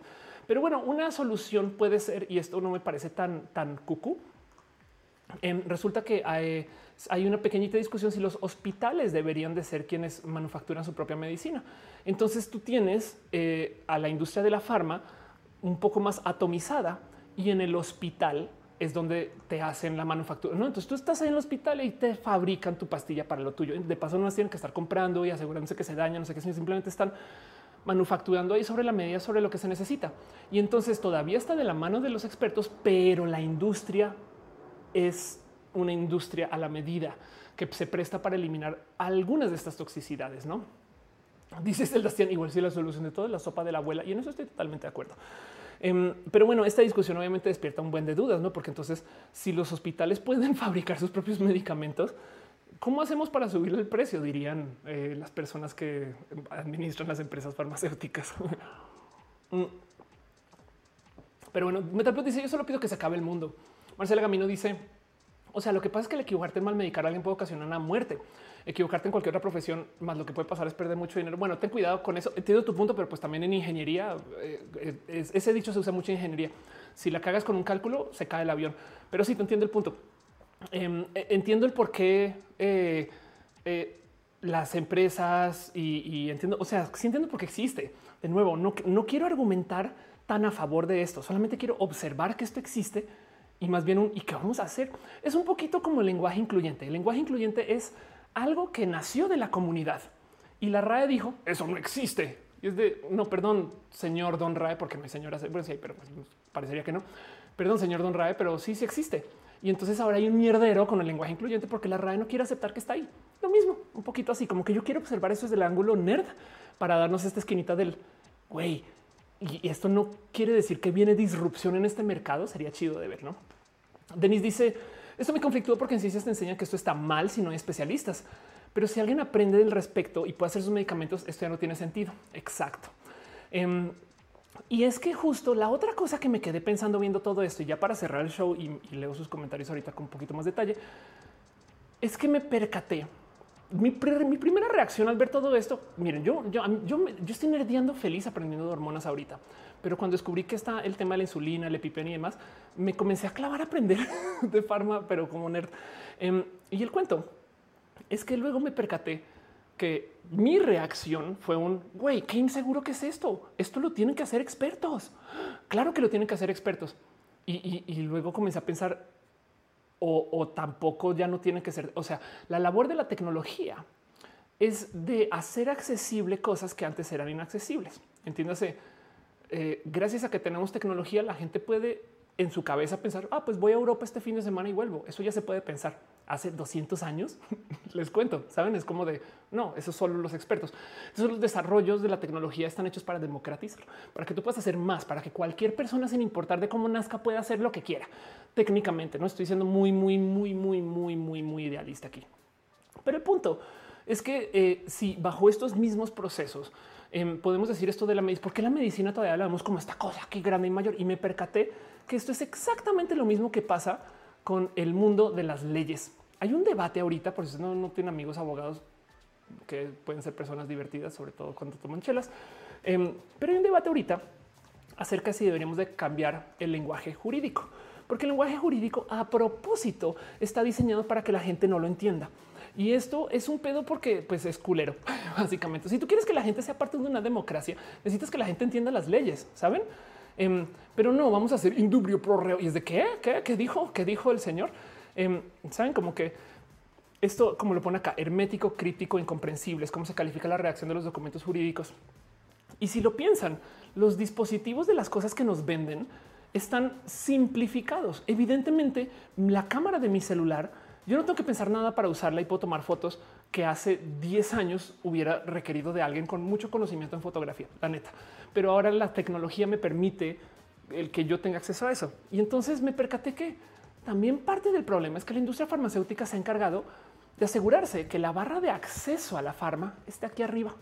Entonces este esfuerzo del que tú hagas tu propia medicina me parece que es punk porque le da a la gente acceso a cosas que eh, hay gente que debido a muerte y les toca. No hay que pensar en eso. La gente que la gente que va a literal sintetizar eh, esta medicina con un laboratorio en casa es muy probable que más que le toque a que quiera, no? Pero bueno, también igual y si lo quiere hacer. Em, pero del otro lado, la otra cosa que está pasando es que está educando a la gente, así sea a nivel de calle, de un tantito de la farma. Y me impresiona que esto no sea más cultura popular por varios motivos, no? Sobre todo cuando la cultura del consumo de farma, por así decir, es, hasta de abuelas. Todas las abuelas tienen recetas. Capaz y, mm, capaz y nosotras, cuando seamos abuelas, vamos a hablar de las recetas este, farmacológicas de moléculas muy complejas, ¿no? También eh, en, vez de la sopita. O capaz si la sopita es una super sopita que es vitaminada, eh, que tiene, eh, no sé, que tiene proteína, que tiene, no, pero, pero además química, pues me explico, em, que tiene este, modificaciones genéticas que hicimos nosotras en nuestra cocina en casa. Em, a eso voy con todo este proceso. Creo que la última cosa que me salta todo esto es que me cayó el 20 que el otro problema tóxico de la farma es que la gente de la industria de la farma se ha tomado la labor a no querer simplificar. Y yo creo que ahí sí vale la pena. Ahí, sería bonito eh, ver qué se puede hacer, no? Pero bueno, leo sus comentarios y todo el tema. Yo hablando una hora 43 minutos y creo que nerdié delicioso. Gracias por acompañarme. Si ustedes saben de más proyectos de medicina DIY, échenlos. Mera curiosidad. Em, no más por, y esto es algo que no tengo como en escaleta, pero eh, para que tengan presente, hay un sinfín de dispositivos em, para iPhone que se prestan para que tú hagas todo tipo de cosas que antes eran como que del mundo de, digamos que del, doctor o de la medicina. Por ejemplo, les presento, esto es, eh, un sistema de pruebas hormonales en casa que se llama Mira. Desafortunadamente para la gente trans que está aquí viendo no nos sirve todavía porque está hecho para literal eh, rastrear hormonas relacionadas con esto de la ovulación. Pero pues por ejemplo, em, eh, rastrear hormona luteinizante, hormona folículo estimulante y en cuanto a estrógenos, desafortunadamente rastrea E3. Eh, o sea, no son los estrógenos que nos gustaría observar porque eh, eh, necesitaríamos un poquito más de información.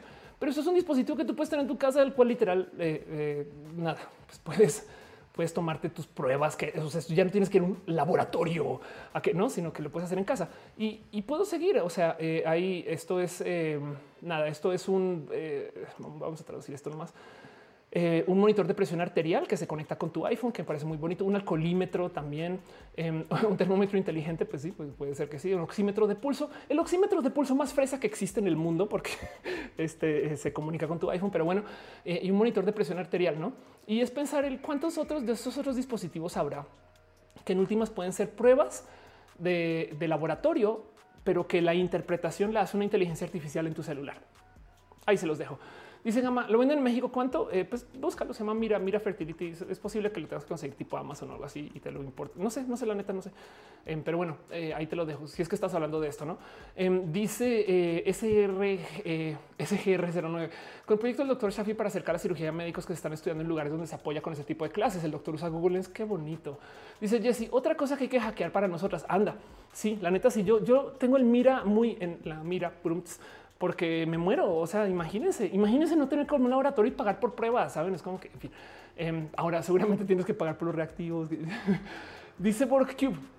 Tiempo atrás vi impresoras de medicamentos, pero le perdí la pista al desarrollo. Sería chido saber en qué anda eso. Eh, Daniel Altamirano dice lo que comentas. George Rodríguez eh, es la eh, farmacognosia, investigación en fitocompuestos. Qué divertido concepto. Jason Chetiba dice: Ah, güey, porfa, sintetízame un poquito de LSD. Exacto. Sandra Bella dice sopita de OGMs con amor de la abuela. Daniel dice ya de abuela con la impresora de cannabis. Cuando una colaboración con Migala me la debo, aunque ya hablamos, ya hablamos con Migala y simplemente está por cerrar.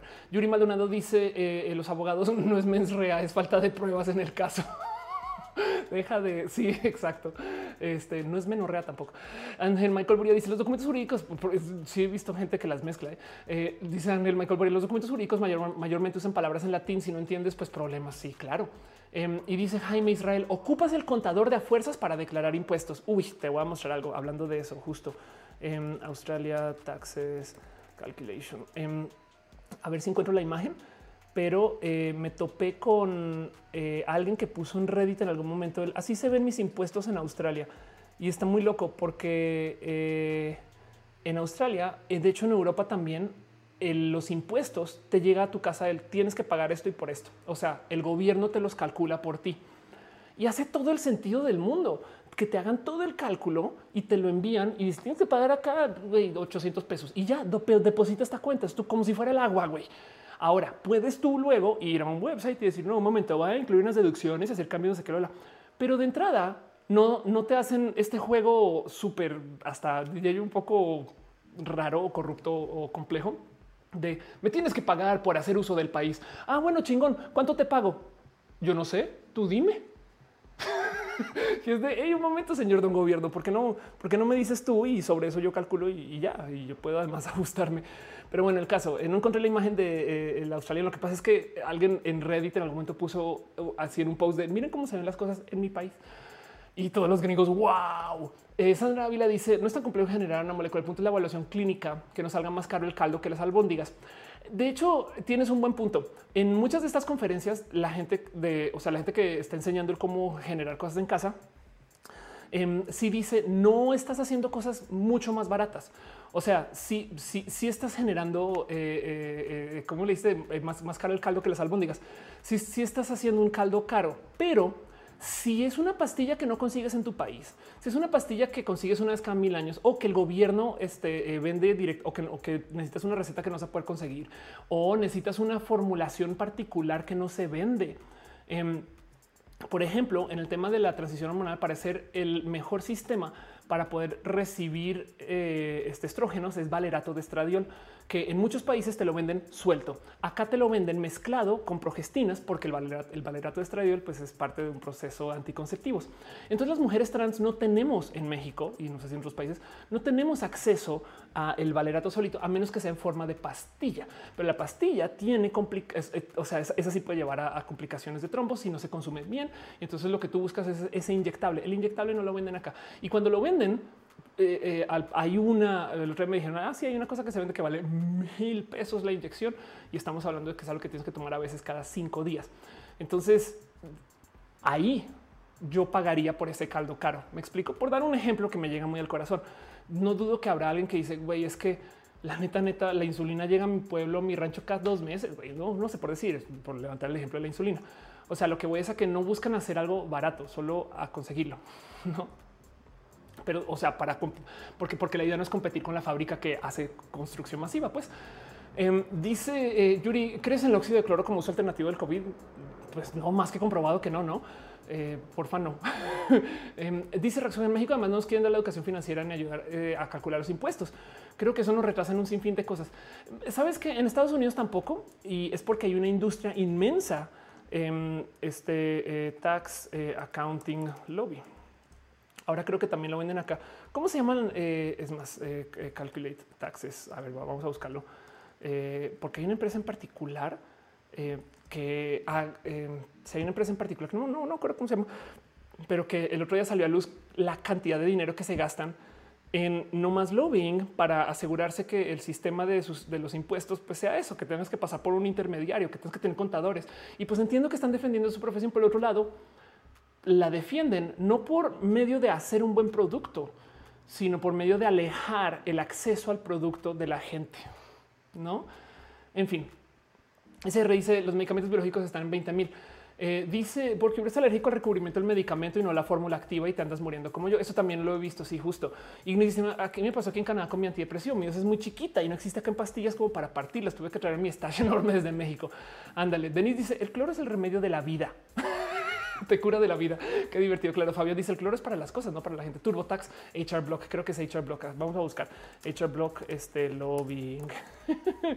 Em, este wow, el lobbying eh, millions. Vamos a ver si encuentro una cifra, una noticia en particular. Pero pues aquí está, míralo, aquí está la noticia. Muchas gracias. Sí, em, justo. Esta es una nota.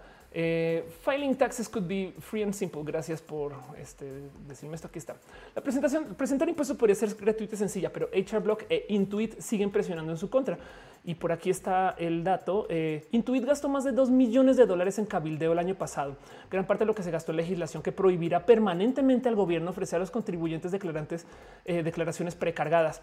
Entiéndase, si había una propuesta de gobierno estadounidense de hacer declaraciones prellenadas. Ya viene todo y solamente tú pagas, como en Europa. Eh, y básicamente Intuit y HR Block se gastaron en, conjunto millones de dólares, no más para que eso no suceda. Pero bueno, em, Dice eh, San Coco, te cobro 60 dólares para hacerte la declaración. Exacto. Yuri dice en em, Ensure tuvo un tipo comercial donde decía que tienes alta la glucosa. Usa Ensure y fracasó porque su investigación la gente no entendió que era tener la glucosa alta. Ándale. Sandra Bella dice TurboTax está chido. Yo lo usé el año pasado, estuvo mega sencillo. Em, eh, sí, es que es que también es, sencillón, pero pues el punto es que quieren que el intermediario exista. No, Olivo González dice: ¿Crees que el se puede llegar a tener nivel de vida de otros países? Em, sí, de hecho, el nivel de vida es un cuento como tenía un amigo muy fan de los coches y los vehículos que me decía, ¿tú crees que algún día yo voy a poder tener un Porsche o un Ferrari? Y le dije, depende de tu definición de Porsche y Ferrari, porque capaz si puedes tener un Porsche del 84 en el 2024. Algo similar. El estándar de vida en México de hoy es muy bueno a comparación de eh, lo que era, sabes, hace unos ayeres. Entonces igual puede ser por ahí. Pero el punto es que vamos para la mejora y abogamos por la mejora, no siempre tenés en cuenta. Pero bueno, Em, o sea, si hay mucha gente que trabaja por el bien. Luis Maclachi deja un abrazo financiero. Muchas gracias, Luis. Gracias en general por dejarme tanto cariño y amor este, con, todos sus abrazos. El Bar Gallegos dejó también eh, eh, cariño. Muchas gracias. De verdad, Sandra Tonal, eh, dejaste un chingo. Muchas gracias, Sandra. Katza, ya te había leído, pero si arriba el CBD. Em, Abril Terrazas dice también ¿no? un abrazo desde, desde, Sonora. Gracias por estar aquí. Y había leído el de Pibe 15. Sí, pero lo voy a volver a celebrar. Muchas gracias. Sandra Abella dice: Puedes llenar tus taxes, pero está mega complicado. Si eres como yo, esos de los números no, no se te da. Sí, sí, el punto es que eh, el gobierno lo podría llenar por ti. No es de nuevo, es que me divierte mucho. ¿Y cuánto te pago, señor don gobierno? No sé, tú dime. En fin, ¿por qué el gobierno permite eso? Para que técnicamente la gente que sí sabe mucho pueda, en fin, moverle al sistema.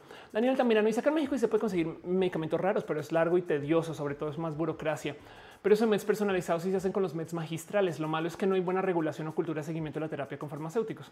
Sí, y yo creo que en este caso, eh, eh, Dani, eh, abogo porque se haga en el abierto, en el Internet, que se pueda que se puedan compartir los datos de lo que se está haciendo en México con lo que están haciendo en Argentina, con lo que están haciendo en Chile y con lo que están haciendo en no sé, Houston, sabes? Porque, porque entonces ahí ya tienes tú un poquito más de seguimiento. Entonces dirías tú, no es eso publicar un paper y que luego llegue y la gente y lo revise peer reviewed. Pues sí, pero es que el problema es que si publicar también es una mafia. y, además luego cuando ya está el paper hecho, no es libre, güey. Entonces alguien lo tiene que sacar del journal y liberar para que la banda tenga acceso a esa información. No mames, Reddit, sabes? Como que también, hay, en fin, yo no sé cómo van las elecciones gringas, pero pues espero que gane Biden, o por lo menos que no gane Trump. eh, Gama Volante, si alguien puede decirme eso, Gama Volante dice: Yo no creo en la homeopatía, pero mi familia sí, sí. Y de paso, también vale la pena dejar ahí en dicho que eh, este tipo de pensar de hacer tu propia medicina, pues lleva a que, por ejemplo, la gente le entre duro a, cosas que no, son muy seguras, entre ellas la, homeopatía. Eh, Ángel Michael Boria dice: Si tenemos medicamentos tipo impresora 3D que los podemos obtener impresos. Anda, el Luxes le gusta mucho estar acá. Muchas gracias. SciHub es la salvación. Exacto. Em, menos mal existe SciHub. Digo, ubican la historia, eh, este, la historia original de cómo se comenzaron a liberar mucho los PDFs de la investigación, no? Pero bueno, eso es todo otro tema. Cierro aquí todos estos, estos pensares que tenía yo acerca de la farmacéutica, no más para concluir y para dejarlo bien en claro. No quiero darles a ustedes, bueno, guiño, guiño, quiero un poquito darles a ustedes un poquito el shock de, güey, hay, hay, gente que tiene reactores en su casa y está haciendo medicina. ¿Cómo le ven? Mm, por supuesto que quiero hacer eso, pero no lo quiero hacer por fin de eh, salir y decir está súper cool y esto es lo que hay que hacer, es la solución, esto es el futuro. Más bien, siento yo que esto es un poquito como ver a eh, gente que ya está en el desespero y que ya no sabe qué hacer y que está diciendo, güey, esto se puede hacer así. Y el motivo por el cual esto se está discutiendo es porque el sistema de la farma está rota, porque tienen un monopolio de, la manufactura, pero sí, pero siento que también tienen un pensar roto, porque aún dentro de su monopolio podrían solucionarlo así, haciendo sistemas para entregar medicamentos a la medida, pero como son monopólicos, solo piensan en la masa y les vale gorro, no? O sea, no tienen presión de tener que innovar. Y desafortunadamente hacerte una farmacéutica nueva no debe ser fácil, no como que crear tú ahorita este roja RX y crear farma desde ceros no debe ser fácil ni barato. Entonces eh, yo creo que van a mantener eso por mucho tiempo. Y lo que está roto es este esquema de manufactura masiva para consumo específico. Saben? Y, y porque tú entonces necesitas de una persona que aterrice la venta del Costco y te diga no, güey, no te tienes que, no tienes que usar los 15 papeles higiénicos el mismo día. Usa uno. Aquí está la receta. hace sentido eso. Y esto yo creo que honestamente sí siento que le ha hecho daño a la gente. Como hay un intermediario en los países donde se presta para estas cosas, hay gente que se ha puesto muy gandalla con los precios también de la venta de, estos, de estas medicinas. Y como la gente es moralina, hay gente que literal le niega acceso a medicina solamente porque no quiere que la gente haga cosas, misoprostol, las hormonas, puedo seguir. Em, entonces esto está un poco rudo. Y ni hablar de cómo porque operan por allá en su fábrica toda grandota y no tienen y hacen solamente ventas a doctores, no a personas. Entonces su desarrollo de dispositivos médicos está de la chingada. Son elegantes, son bonitos, no el, este auricular para tener este, eh, eh, no para ayudar a la gente que tiene pérdida. Em, es elegantísimo y demás. Y no sé, pero así mira si seguro el chip de ese dispositivo es el mismo que llevan vendiendo desde hace 10 años em, y te lo venden a precios extrafalarios y luego nadie puede saber qué hay adentro. Saben y cómo se venden, no con los revendedores que son estas personas intermediarias que nadie sabe de dónde operan y, que, pues como son de negocio a negocio, se presta para mucha corrupción y mucha, pues poca supervisión, pues que es una lástima. Y en eso entonces le doy la bienvenida a esta disrupción y a ver a dónde lleva y a ver cómo se soluciona, que porque esto se los prometo no va a parar. Saben? Esto yo le doy que en los próximos 10 años la gente se va a poner más loquita de las cosas que hace en casa, porque ni siquiera le entré a hablar del biohacking. El biohacking es una, este, eh, es un boom ahorita en el mundo de las startups y pues esto es gente que está literal buscando el cómo eh, hacer consumos que literal nos mejoran, por así decir. Em, e, el biohacking es este cuento de, esto que he hablado mucho: implantes de microchip, inyecciones de ADN, eh, este, eh, cosas de ciencia ficción espeluznantes, cosas que se ven en la ciencia ficción.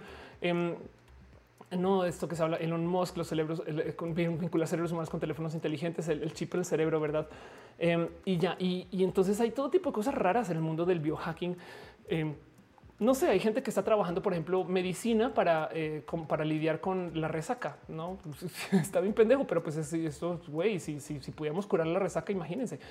Eh, eh, y esto no lo está trabajando mucho la gente que está en la medicina, porque la medicina está enfocada en hacer cuidado de la gente enferma.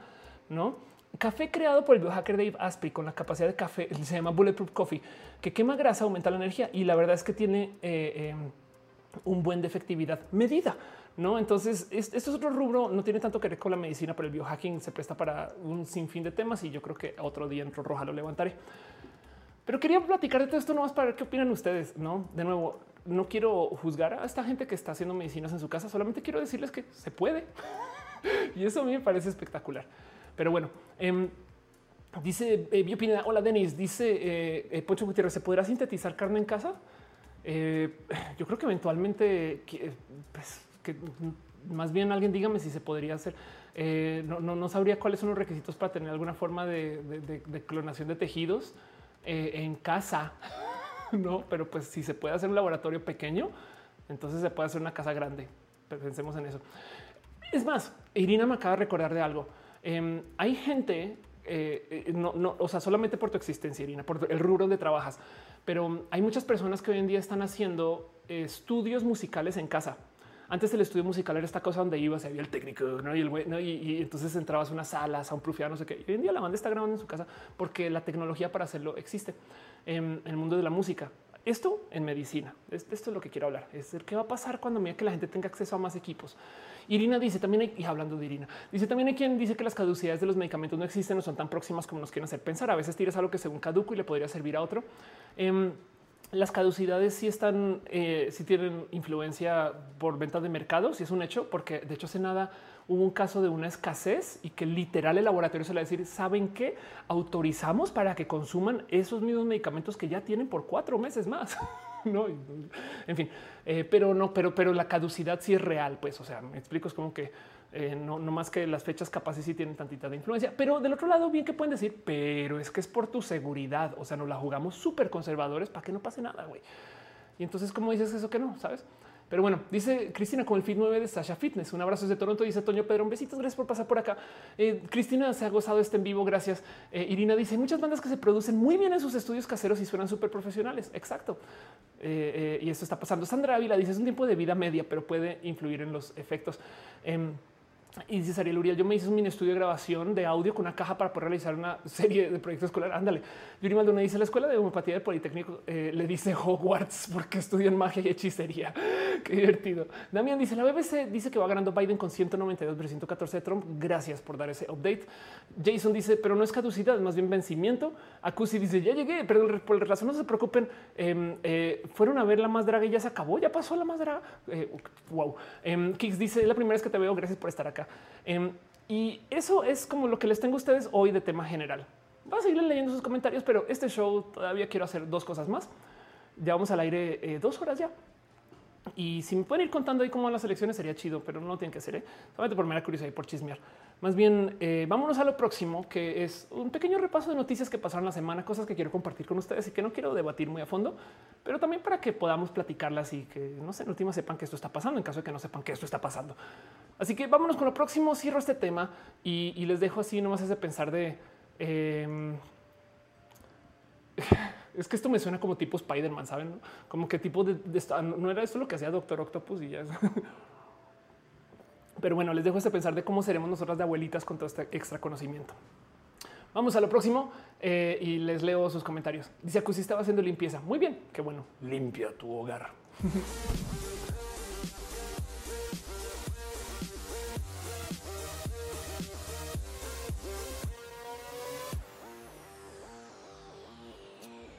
Ay, va ganando Biden y entonces me da mucha paz. Y, y sin deja de ganar, voy a decir la la la la la lleva ganando, lleva ganando. Justo em, están pasando muchas cosas en la semana y yo a esto me gusta llamarle cariño una sección donde nos damos pequeños abrazos. En este caso, abrazos distantes sin contacto por la salubridad. Gracias, Caro, por darme ese título que lo sigo repitiendo. Pero son estas noticias de la semana que está. Quería ponerle un poquito más de algo a esa pleca para que se lea contra ese fondo blanco, pero como sea. El punto de son cositas que quiero repasar con ustedes, nomás para que sepan que esto sucede. Y pues sí, lo primero que tengo para ustedes es que, eh, exacto, si quieren darle seguimiento a eh, esto que está pasando con las elecciones, porque hay gente que no tiene la más mínima idea y que vive bajo una piedra, o hay gente que está viendo esto en un año de distancia y se va a preguntar, pero ¿por qué hablan tanto de las elecciones? Es porque sepan que en este momento hay elecciones. Y les invito a que sea una pasada por si quieren a estos sitios, por ejemplo, 272 Win, em, que son simuladores por si quieren divertirse un rato eh, para ver qué puede suceder. Por si no saben o no entienden bien este cuento del colegio electoral en Estados Unidos, esto se discute cada vez que hay elecciones. Siempre dicen ya lo vamos a quitar y nunca lo quitan. Eh, pero el tema es que básicamente las elecciones, el sistema electoral es estatal, por así decir, y cada estado tiene un supuesto conteo de votos eh, que se decide mayoritariamente según el cómo se está votando dentro del estado. Y hay estados que estadísticamente hablando siempre votan de un sentido y ya. Entonces ya se sabe que California va a votar demócrata y entonces va a dar sus 55 votos electorales. Y ya se sabe que este, Nueva York va a votar así y, de Texas, ¿no? Y entonces por eso las campañas estadounidenses dependen de esos estados que no se sabe bien. Porque ya es que si tú, em, si tú quieres, eh, eh, eh, ¿cómo se diría en español? preaching to the choir. Em, si tú quieres ir y, decirle cosas a la gente que ya lo sabe, pues ya lo saben, ¿no? O sea, lo primero que te enseñan en marketing es que lo que tienes que hacer es traer audiencias nuevas. Así que observamos esto muy de cerca. Y gracias a este descabellado sistema se pueden dar situaciones donde más gente vota por un candidato pero el que gana es otro, que fue lo que pasó en las elecciones pasadas. Creo que fue dos millones de personas más votaron por Hillary que por Trump y ganó Trump por pues porque Trump se llevó el sistema electoral. Y entonces así está. Esto estaba diseñado para un sistema donde la gente en Estados Unidos rural tenía muy, muy, muy, muy poco acceso a tener, por decir que tienen voz y voto. No es como mi voto que sirve. Güey, si en Nueva York todo el mundo va a votar de un modo. Entonces diseñaron esto para supuestamente balancear un poquito el poder como de los votos. Y hoy en día, pues como es así como todo opaco, evidentemente se presta para todo tipo de manipulación y pues donde hay manipulación, eh, nada, pues hay corrupción. En fin, dice eh, Juan Manuel, aún estoy dudando. Tres millones más tuvo Hilary Gama. Dice: Se me hace bien raro, aunque no digo que México sea excelente. Ándale. Eh, Rosalba dice: Ya tienen comerciales roja. Qué chido. Acusi dice: El proceso electoral de Estados Unidos está parecido a eh, keeping up with the Kardashians. Ándale. Rosalba dice, eh, ya te había leído, perdón. Em, y dice Raúl, bendita democracia. También dice, nos piensan hacer un roja sobre los libros, pelis y cositas que te gustan. No tengo que hacerlo. De vez en cuando me paso por aquí por, lo que tengo acá atrás y hay mucho que puedo levantar. En fin. Adonai dice, hecho en propaganda las, de los comunicadores se nos enseña que debemos eh, enfatizar el esfuerzo comunicativo de la campaña en el voto indeciso. Sí, justo eh, eh, los estados que ya se declararon o ya se decidieron, realmente no se decidieron, solamente que estadísticamente hablando ya votan en un sentido. Y entonces en Estados Unidos son tan meticulosos que ya pueden hacer un cálculo de cuánto dinero hay que invertir en comunicación, porque eso lo, o sea, es como que mi campo tengo un millón de dólares, güey. Entonces voy a invertir 500 mil acá y eso me va a conseguir tantos votos, no? Y entonces se la juegan por donde tengan que gastar menos dinero para conseguir más votos. En fin, em, dice Lux, es porque hay bipartidismo, porque el sistema estadounidense de elecciones está diseñado alrededor de un esquema donde eh, tú tienes que eventualmente ir como soltando candidatos dentro del proceso. Originalmente en un sistema de muchos partidos, eh, eh, si tú tienes a muchos candidatos, en algún momento votar con uno va a atentar contra otro del mismo partido. ¿Hace sentido? Es como, pues sí, claro, tienes a Bernie y tienes a Biden. Si tú pones a los dos ahí por el Partido Democrático y, eh, o, bueno, demócrata y, pones y solo hay uno del Partido Republican, entonces los votos del, del partido de un partido se van a ver divididos en dos. Así que tener muchas opciones en últimas, em, pues no es tan competitivo en este sistema. Y creo que el sistema se llama Winner Takes All, donde básicamente eh, eh, se pide que tú comiences a votar contra ti mismo, porque entonces aún dentro del mismo partido tú dices, híjole, voy entonces a elegir a este para no quitarle poder al partido, partido por encima de candidato. Es bien complejo. Y entonces lentamente comienzas como a filtrar y con el pasar de estos ciclos, después de tantos ciclos, vas eliminando también partidos políticos y alternativas. Si aparece un tercer partido político ahorita, quien vote por ese partido está en esencia debilitando el partido por el cual votaba antes, ¿no? Y entonces, si tú eres una persona que toda tu vida vota Republican y votaste por el tercer partido porque este güey es que hay que tener más partidos, en esencia tu partido ya no va a ganar. Eh, y entonces esas decisiones pasan en la cabeza de los gringos y básicamente esto hace que todo se así se reduzca a dos partidos que ahora se volvió un sistema requete recorrupto y roto.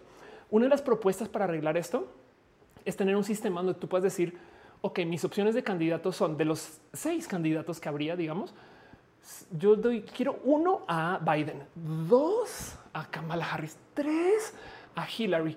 Y entonces es como más como tipo la Fórmula 1, lo que sigues de tercero, pues hay tantos puntos, sigues de segunda y tantos puntos y se calcula sobre las opciones de todo el mundo y capaz si el ganador es la gente por quien todo el mundo votó de segundo puesto. ¿No? Y es una buena opción porque la gente dice, pues sí, yo prefiero ese a este. Entonces todavía sería un voto democrático. Pero bueno, para que eso simplemente, básicamente Estados Unidos hay que, eh, no sé, poner una, bomba nuclear porque su sistema de elecciones nunca va a cambiar el caso. Sepan que eso está pasando. Pequeño abrazo. No me quiero clavar más en esto y, gracias por mantenerme al tanto con eh, todo lo que está, o sea, con los resultados. Pues el bar dice em, el, el, mejor bipartista que tener tantos como en México, donde ni siquiera tiene un candidato presidencial por partido. El INE debería eliminar tantos. Técnicamente es mejor tener diversidad. La verdad, más bien el problema es que eh, eh, dentro de la diversidad sería chido que también tuvieras calidad. No entiendo tu punto, pero pero el sistema bipartidista es muy dañino, muy dañino. Si tuvieran tres, por lo menos. Em, pero bueno, ese GR dice, ¿por qué sabes tanto? Porque me la paso viendo videos de YouTube. Santa Bella dice, con esas elecciones me siento como cuando la señora de la tienda me dice, tienes ocho para regresarte 100. No entiendo y digo que sí para ya poderme ir. Qué buena descripción. Exacto. Em, dice Juan Delgadillo va ganando el PRI. Eh, binarismo bipartidista. Daniel GDR dice cuando sacan el trompeta se la pasarán en corte. Sí, Dan Matías dice ya regresé de la más draga. Qué chido. Me dijeron que algo pasó con Ibiza en la más draga. Damián dice el bipartidismo en Colombia fue como el periodo más oscuro de la historia como nación. Sí, en Colombia hubo que Partido Conservador, Partido Liberal y algo me tocó a mí de eso como familia, pero bueno, Ahí se los dejo. Sigamos observando esto porque va a seguir sucediendo a lo largo del show, pero sigamos con las otras noticias para vamos a platicar de otras cosas. Y eh, les quiero compartir que eh, eh, ahora sí, si ustedes son usuarios de la tecnología, si ustedes lidian con el rubro del desarrollo o si ustedes han usado una computadora en los últimos 20 años, básicamente, seguramente sabrán de esta cosa que se llama Flash. y esto, esto ni siquiera pertenece en roja, pero Em, le vengo dando seguimiento desde hace tanto tiempo que me dio mucha me, me reía yo aquí, me solté como pendeja, porque desde que tengo recuerdos, Flash está muriendo y no estoy hablando del superhéroe, sino de Flash, la tecnología de antes Macromedia, luego Adobe, em, que, que está de la chingada Flash, pero tanto sucedió con Flash y ahora en Windows 10 ya por fin, por fin ya no trae Flash, está eliminado y evita que se reinstale. Y entonces lo cabrón es que dicen acá el lanzamiento opcional. Entonces, allá en el camino para la muerte de Flash en el 2021. O sea, todavía no ha muerto Flash, pero todavía hay gente hablando de que todavía existe Flash y que cuando muere, güey, me morrería como idiota. Pero bueno, sépanlo ustedes, es un pequeño abrazo, una cosa que pasó esta semana, que Flash puede en potencias seguir viviendo. Pero bueno, como que siento que siento que eh, eh, eh, alguien va a pagar una licencia de WinRAR y ese día se va a desaparecer Flash. Gama Volante dice: Yo de niña aprendí a animar y hacer web en Flash. Em, Dice, y ahora que hiciste Flash, dice Olivia González, em, dice Penarrura, Flash ya es zombie. Daniel Hope dice que Flash viaja en el tiempo. Yo creí que ya no existía, todavía usaba Flash es un Young. Dice Abiarcos, yo creí que ya no existía. Exacto. Nekashi dice Flash está muriendo, aunque cumplamos 100 años, no? Dice Denis Rojas, Flash sigue vivo. F por Flash se aflicta. Exacto. Me da mucha risa todo esto. Me morí como idiota, pero bueno, en fin, otra noticia, otra cosa que les quiero compartir em, es que hablando de Estados Unidos, Estados Unidos al parecer por fin vio el famoso video del dron explosivo venezolano. Por si ustedes no recuerdan, esto fue lo que sucedió en el 2018 cuando eh, Maduro eh, en algún momento fue víctima de un atentado eh, con dron y esto fue muy divertido de ver porque pues básicamente hubo volaron un dron por encima de un evento donde está Maduro en público y explotó. vamos a ver por acá hay un videito de la explosión. Em, pero bueno, el punto aquí está así justo. Vamos a ver si y entonces ahí tienen su dron explosivo que deja muchas dudas. Es como de güey, ese dron fue hecho en casa. Entonces, como que me imagino a alguien diseñando el dron y, o sea, un dron hecho, hecho arma. Bueno, eso fue en 2018 y eh, les comparto esta noticia que el Pentágono decidió hace cuatro días comenzar a entrenar formalmente a sus fuerzas militares para tener actividad antidrón. Entonces están construyendo una escuela para enseñar a la fuerza cómo derrotar los drones y me da un poquito de o sea, parece caricatura, saben, como que broma, como que los Estados Unidos, como que es como han visto Space Force en Netflix, así como que bien idiotas y de ah, no mames, eso puede pasar. Güey, como que me los imagino de, del 2018 para acá, estrategizando, así como estrategizando palabras de Ophelia, haciendo sus estrategias en la oficina, así como de y enviamos un F-16 en caso que tengamos otro ataque con drones explosivos. Pero bueno, se los comparto nomás una pequeña bobadita. Eso también que me da mucha risa para que sepan que esto sucedió. Em, Dice Liliana Rocks, de pronto Flash, la chica del bikini azul. Exacto. Eh, Raúl Amieva dice eh, la realidad supera la ficción. Eh, Sandra Bella dice eh, Winrar no muere y por eso nadie paga la licencia. Exacto. Marta Mochilas dice vengo del futuro y Trump fue reemplazado por un bot de Soriana y nadie lo ha notado. Exacto. Ese, ese bot de paso funciona sobre Flash. George Rodríguez dice: En dado caso que un presidente de Estados Unidos muera, se realizan nuevas elecciones o hay un interino. Em, hay un vicepresidente en las elecciones estadounidenses. Hay un vicepresidente que se anuncia desde antes. En el caso de, eh, Biden es Kamala Harris, quien de paso es una mujer negra. Y entonces deja ahí como el o sea, quiere decir que si alguien de puro chance hace que Biden se tropiece en las escaleras, hay una presidenta negra en Estados Unidos. Tentador. Eh, perdón, soy colombiana, se me ocurren estas cosas. Patricia Benítez deja un abrazo financiero. Ahorita viene la NSA, la CIA, cierra, cierra el stream. Gracias por tu amor, Patricia, eh, por dejar tu cariño. Em, pero también que em, este, están compartiendo en Facebook. Muchas gracias de verdad. Eh, y, muchas gracias por dejar su cariño y su amor. Em, pero bueno, Luis Maclachi también te había celebrado. No, bueno, piñas para ustedes el caso. Juan Manuel dice en la reina del sur trafican por medio de drones para cruzar la frontera. Dice este Mera, eh, Mera y dibujanta Punisher Escopa. claro. Eh, el COVID es un intento de Flashpoint. Dice Memo Vidal, Daniel G. dice el FBI planea, quiere saber tu ubicación. Sigamos hablando de otras cosas, pero sí. Em, cosas eh, interesantes que les quiero compartir. Esto salió a luz y me da un tantito de será que sí o no, porque esto suena a fake news, pero pues al parecer mucha gente lo está hablando, sobre todo en, medios de tecnología. Y es que resulta que se toparon con el cómo hay un patrón específico de el cómo eh, tosemos cuando tenemos COVID que se puede detectar hasta aún con un celular. Y entonces em, esto hay, da mucho de qué platicar. Podría llevar una aplicación de preselección que podrías usar. Eh, a lo mejor es algo en particular que suena de el de dónde viene, no como qué tipo de eh, algo que se puede levantar con los micrófonos de un celular que pues evidentemente puede generar una cantidad ridícula de falsos positivos, pero como sea, es una inteligencia artificial que según puede reconocer la tos forzada de las personas que tienen COVID, incluso si son asintomáticas. El truco fue desarrollar una gran cantidad de redes neuronales que puedan distinguir cambios sutiles eh, que se dan por esto del coronavirus. Lo impresionante es como dicen acá, la tecnología tiene reconocido el 98.5% de las toses de personas con casos confirmados. Que no es alto, es altísimo. De hecho, creo que es más alto que la prueba Saben como que eh, 98.5% es, es, alto. Em, entonces ahí les dejo. Sepan que esto sucede o existe, que eventualmente el COVID se podrá detectar con una app, lo cual me da mucha risa porque entonces va a haber mucha gente así de afuera en el supermercado. A ver, tose, tose aquí, a ver, tose. Pero bueno, en mi, eh, Michelle eh, Robin Ruiz sería genial verte jugando videojuegos. Voy a jugar videojuegos más en estos días. De hecho, porque tengo una Xbox que me dejaron aquí que voy a comenzar a usar en estas semanas. Pero bueno, Sandra Vila dice asintomáticos, o sea, no tosen. Tienes un punto muy válido. Jason Chitiva dice yo ni tuve que toser para darme cuenta que tenía COVID. Simplemente mi, olfato y mi eh, gusto me abandonaron. Ah, bienvenida a mi vida. Así soy yo. Yo, yo tengo COVID desde como los 12. Em, dice este Bautista, por cierto, ¿qué opinas del Snyder Cut y del Flash que vimos en la Justice League de 2017? Em, yo siempre he dicho que es mejor tener malas representaciones que no tenerlas. Entonces, en eso me gusta mucho eh, el Flash nuevo eh, en vez de no tener a nadie.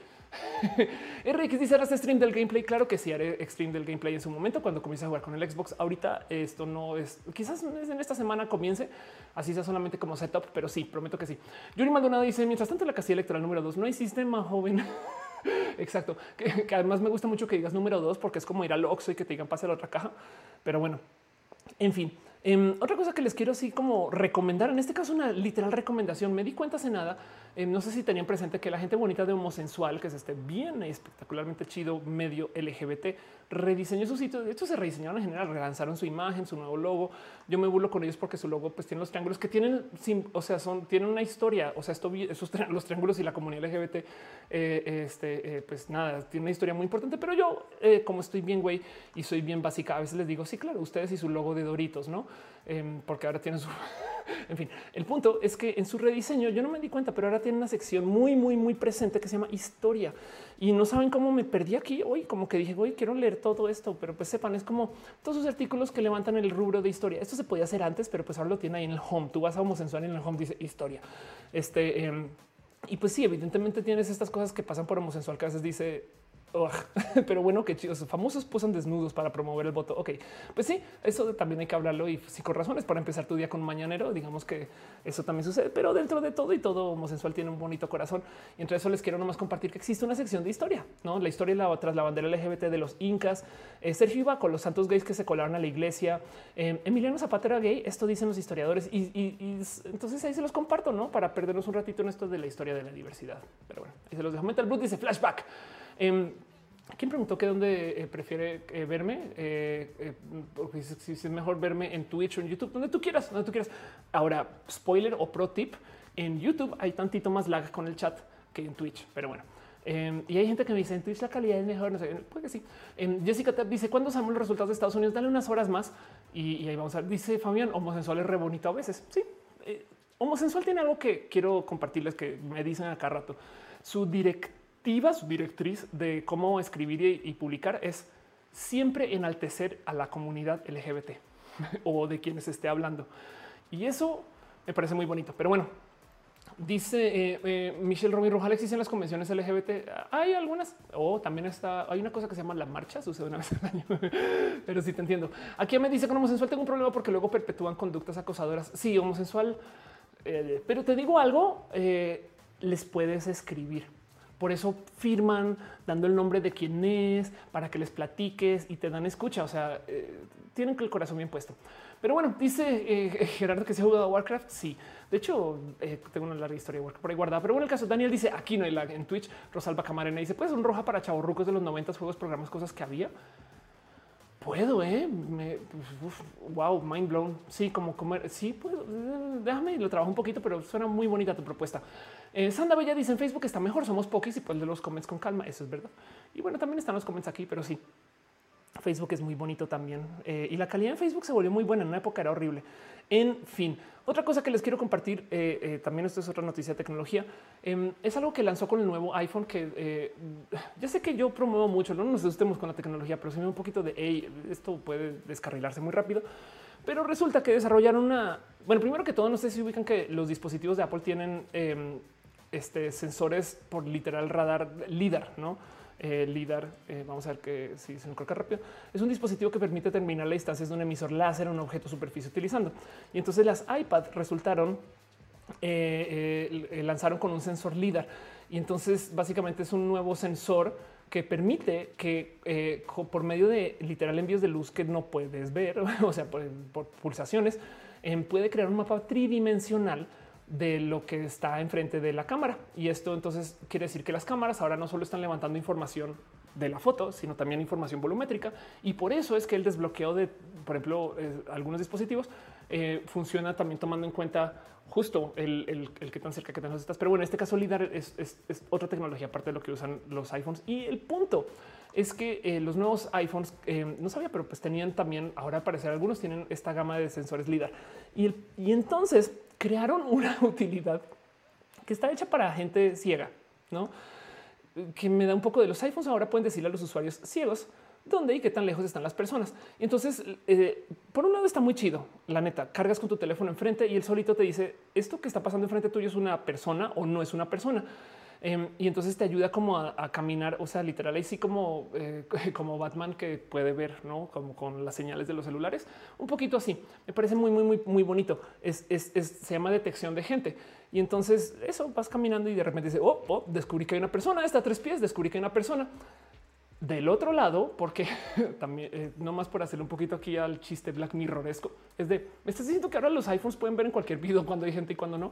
Sí, esto no nos debería dar miedo porque la verdad es que ya lo deberíamos de haber normalizado. Eh, Facebook puede hacer esto hace muchos años.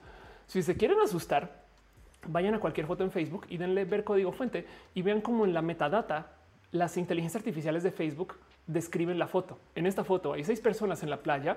Una está usando un traje de baño naranja, dos están usando un bikini, tres están enfrente de una lancha y una está gritando. Y es de ¿Quién escribió esa descripción? Una inteligencia artificial que reconoció toda la pinche foto y le añadió eso a los metadatos. Em, pero el punto es que, eh, como sepan, como sea, eh, me parece muy bonito que esto exista y a la vez me parece un poco de ay, güey, yo no sé si los yo no sé si está chido que los teléfonos anden por ahí detectando gente. Pero bueno, dice pastel la cocoa roja en Marte solamente para recuperar el de ayer que no se pudo hacer. Marco Montoya son resultados gringos. Puede ser que se sepan hasta finales de la semana porque los votos por correo eh, van en conteo más lento. Ándale, Dice, eh, claro, se confirma primera senadora trans en la historia de Estados Unidos. Qué bonito eso. Alia dice un bikini de lunar es amarillo diminuto justo justo. y dice Yuri, así funciona el posicionamiento por SEO en Google. Sí, exacto. Eh, dice Laura Sofía, léeme, porfa. Eh, hola. Eh, que, dices, llegué tarde, pero llegué. Gracias por pasar por acá. vi tu mensaje que estás comenzando tu TRH. Me parece lo máximo. y gracias Y dice RX, Face Unlock ya usa líder. De hecho, Face Unlock usa lo que era Kinect, que podría ser interpretado como líder, pero sí. Em, y dice Oliva, no inventes, imagina que captes algo del otro mundo. Uy, el va diablo se dispara, ¿no? Chris 480 dice, me inspira, eh, me inspiraron a usar las TDX para hacer mi proyecto de comunicación. Qué bonito. Me invitaron a, platicar en otra, TDX y tengo que coordinarse. En fin, el OTG dice, me, mudé de YouTube a Twitch. Está mejor, gracias. Agus dice, antes habías dicho de que si uno toma el estradiol mal puede hacer daño. ¿Cómo se hace tomar mal? No. Em, este es las pastillas en particular. El mejor modo de tomarlos es eh, sublingual. Eh, o sea, básicamente las tienes de aquí abajo y hasta que se disuelven. O sea, si te las comes como si fueran pastillas, em, básicamente eh, las estás absorbiendo muy, muy, muy mal y estás recibiendo muy poquitos estrógenos de toda esa pastillota. Eh, solamente porque se diseñó como pastilla. Pero bueno, dice Denis, hoy no somos rojo, azul, azul. Alejandra Rodríguez, también pasa algo aquí con las imágenes que publicamos en Instagram, el alt text, exacto. El Big Data hizo doble filo, dice Leo Pedraza, sí, total. En fin, Em, eh, ¿Qué más tengo yo para ustedes acá? Eh, eh, nada. bueno, si tengo una noticia más que se las comparto. Es una noticia, una cosa muy tonta, pero que me sorprendió. Resulta, yo no sabía que China tiene proyectos de em, reforestación que al parecer son agresivísimos. O sea, por ahí en los comentarios decían de esta nota decían no es que a veces literal tumban carreteras viejas para poner árboles y están buscando, eh, pues básicamente recuperar un poquito de su producción de carbono forestal, eh, perdón, de, su carbono eh, por medio de literal, pues plantar árboles para salvarse su alma, básicamente, que está bonito de considerar, pero pues nada, yo no sabía que eso sucedía y, lo puse aquí. No, no me parece eh, tan importante, o sí, sépanlo, la política agresiva de China para plantar árboles probablemente esté jugando un papel importante en la atenuación de sus impactos climáticos. Y resulta que eh, como que sí, la gente lo veía más como con tono de, ah, sí, pues están diciendo que están plantando, qué chido. Hasta que este año en particular, al parecer, se sentaron a tomar una medida de cuánto están plantando y es tanto que sí puede tener un impacto. Que no se les olvide que eh, es más, eh, Too Gorgeous Damn Gravity, que los productos en China, perdón, Too Gorgeous, Three Gorgeous Damn, este, que los productos en China, em, este, pero que las los, los, los, proyectos en China, Ofelia, son tan, tan, tan, tan, tan grandes que en algún momento, aquí está, em, se construyó esto, esto es la producción de una eh, perdón, es que lo estoy buscando el tiempo y ya, ya, me quedé sin RAM para explicarlo. Aquí está. Em, la presa china es tan grande, hice una presa tan, tan, tan, tan, tan, tan, tan grande que es esta, no Three Gorges Dam, que de hecho em, se puede medir el cómo desajustó un poco el centro gravitacional del planeta y por consecuencia cambia la velocidad de rotación de la Tierra. ok, entonces para que entiendan, nomás para que vean el proyecto, es una bestiota. O sea, esto literal en cuanto a eh, este, construcciones es unas cosas que se merecen sus 200 millones de documentales en Discovery de aquí al 2089. Pero em, el, punto de que lograron básicamente reunir tanta agua en tan, eh, en, tan, digamos, entre comillas, poco espacio, desajustó un poco el cómo estamos centrados sobre el planeta. La presa de las tres gargantas. Gracias. Em, dice que me, eso no entiendo cómo puede pasar. ¿Me explicas? Pues lo que pasa es que eh, sí tenemos tantito movimiento por encima de la superficie de la Tierra. Por eso tenemos mareas. La luna atrae el agua que está en la Tierra. Y entonces a medida que la luna va, pues ahí va el agua moviéndose atrás. De hecho, atrae todo, pero pues no mucho. me explico, pero el agua en particular, luego de muchos giros, y estoy hablando de muchos años, lentamente se ha ido acumulando no como que si, si tú acá por encima una cosa muy suavemente por 200 mil años, lentamente vas a generar un poquito de movimiento. Y entonces tenemos mareas porque tenemos una luna y eso eh, literal es porque se ha ido, no porque tenemos tantita de como que de, flote, no que estamos flotando encima, estamos surfeando encima de la tierra. De hecho, las placas tectónicas son eso. Si lo piensas, el mero hecho que estamos en una placa tectónica se mueve la tierra donde estamos, por eso hay sismos. Y en este caso simplemente acumulaban tanta agua en un lugar que pues desajustaron un poquito el cómo estaba centrada la Tierra. Y es impresionante, pero, un poquito es una cosa, o sea, nada, o sea, o sea, no es como que de repente ahora pesas el doble cuando caminas alrededor de la presa. No, güey, es, una cosa que requieres de equipo muy especializado para poder medir, pero igual sucedió. En fin, em, dice Matías, si hoy Roja Azul es morado, pues que sí. Em, dice Rosalba, ¿a dónde apunta el futuro en cinco años de la tecnología en celulares, pantallas? ¿A dónde apunta? Es una buena pregunta. Yo llevo pidiendo celulares atomizados hace mucho tiempo, donde básicamente la CPU es una y lo que cambia es la pantalla, por ejemplo. Dice Denis, hoy es morada, hoy es morada. Luxis dice, es medible, es medible, estoy de acuerdo. Ángel dice, pero no es una presa, es una esquina, tiene un canal como el de Panamá con elevadores de barcos. Sí, exacto, es un producto, es un proyecto. Vean documentales de la, de la presa. Rosalba dice, eh, pero ya te había leído. Em, dice eh, Elena, ya estás cansadita. Yo creo que sí. Y yo creo que justo con eso voy a cerrar. El segmento y vámonos a un poquito de preguntas y respuestas. Llevo al aire dos horas 21 minutos. Platicamos un ratito lo que me quieran decir en el chat. Les leo y la neta, neta, gracias por acompañar. Vámonos a la próxima. Este con el resto del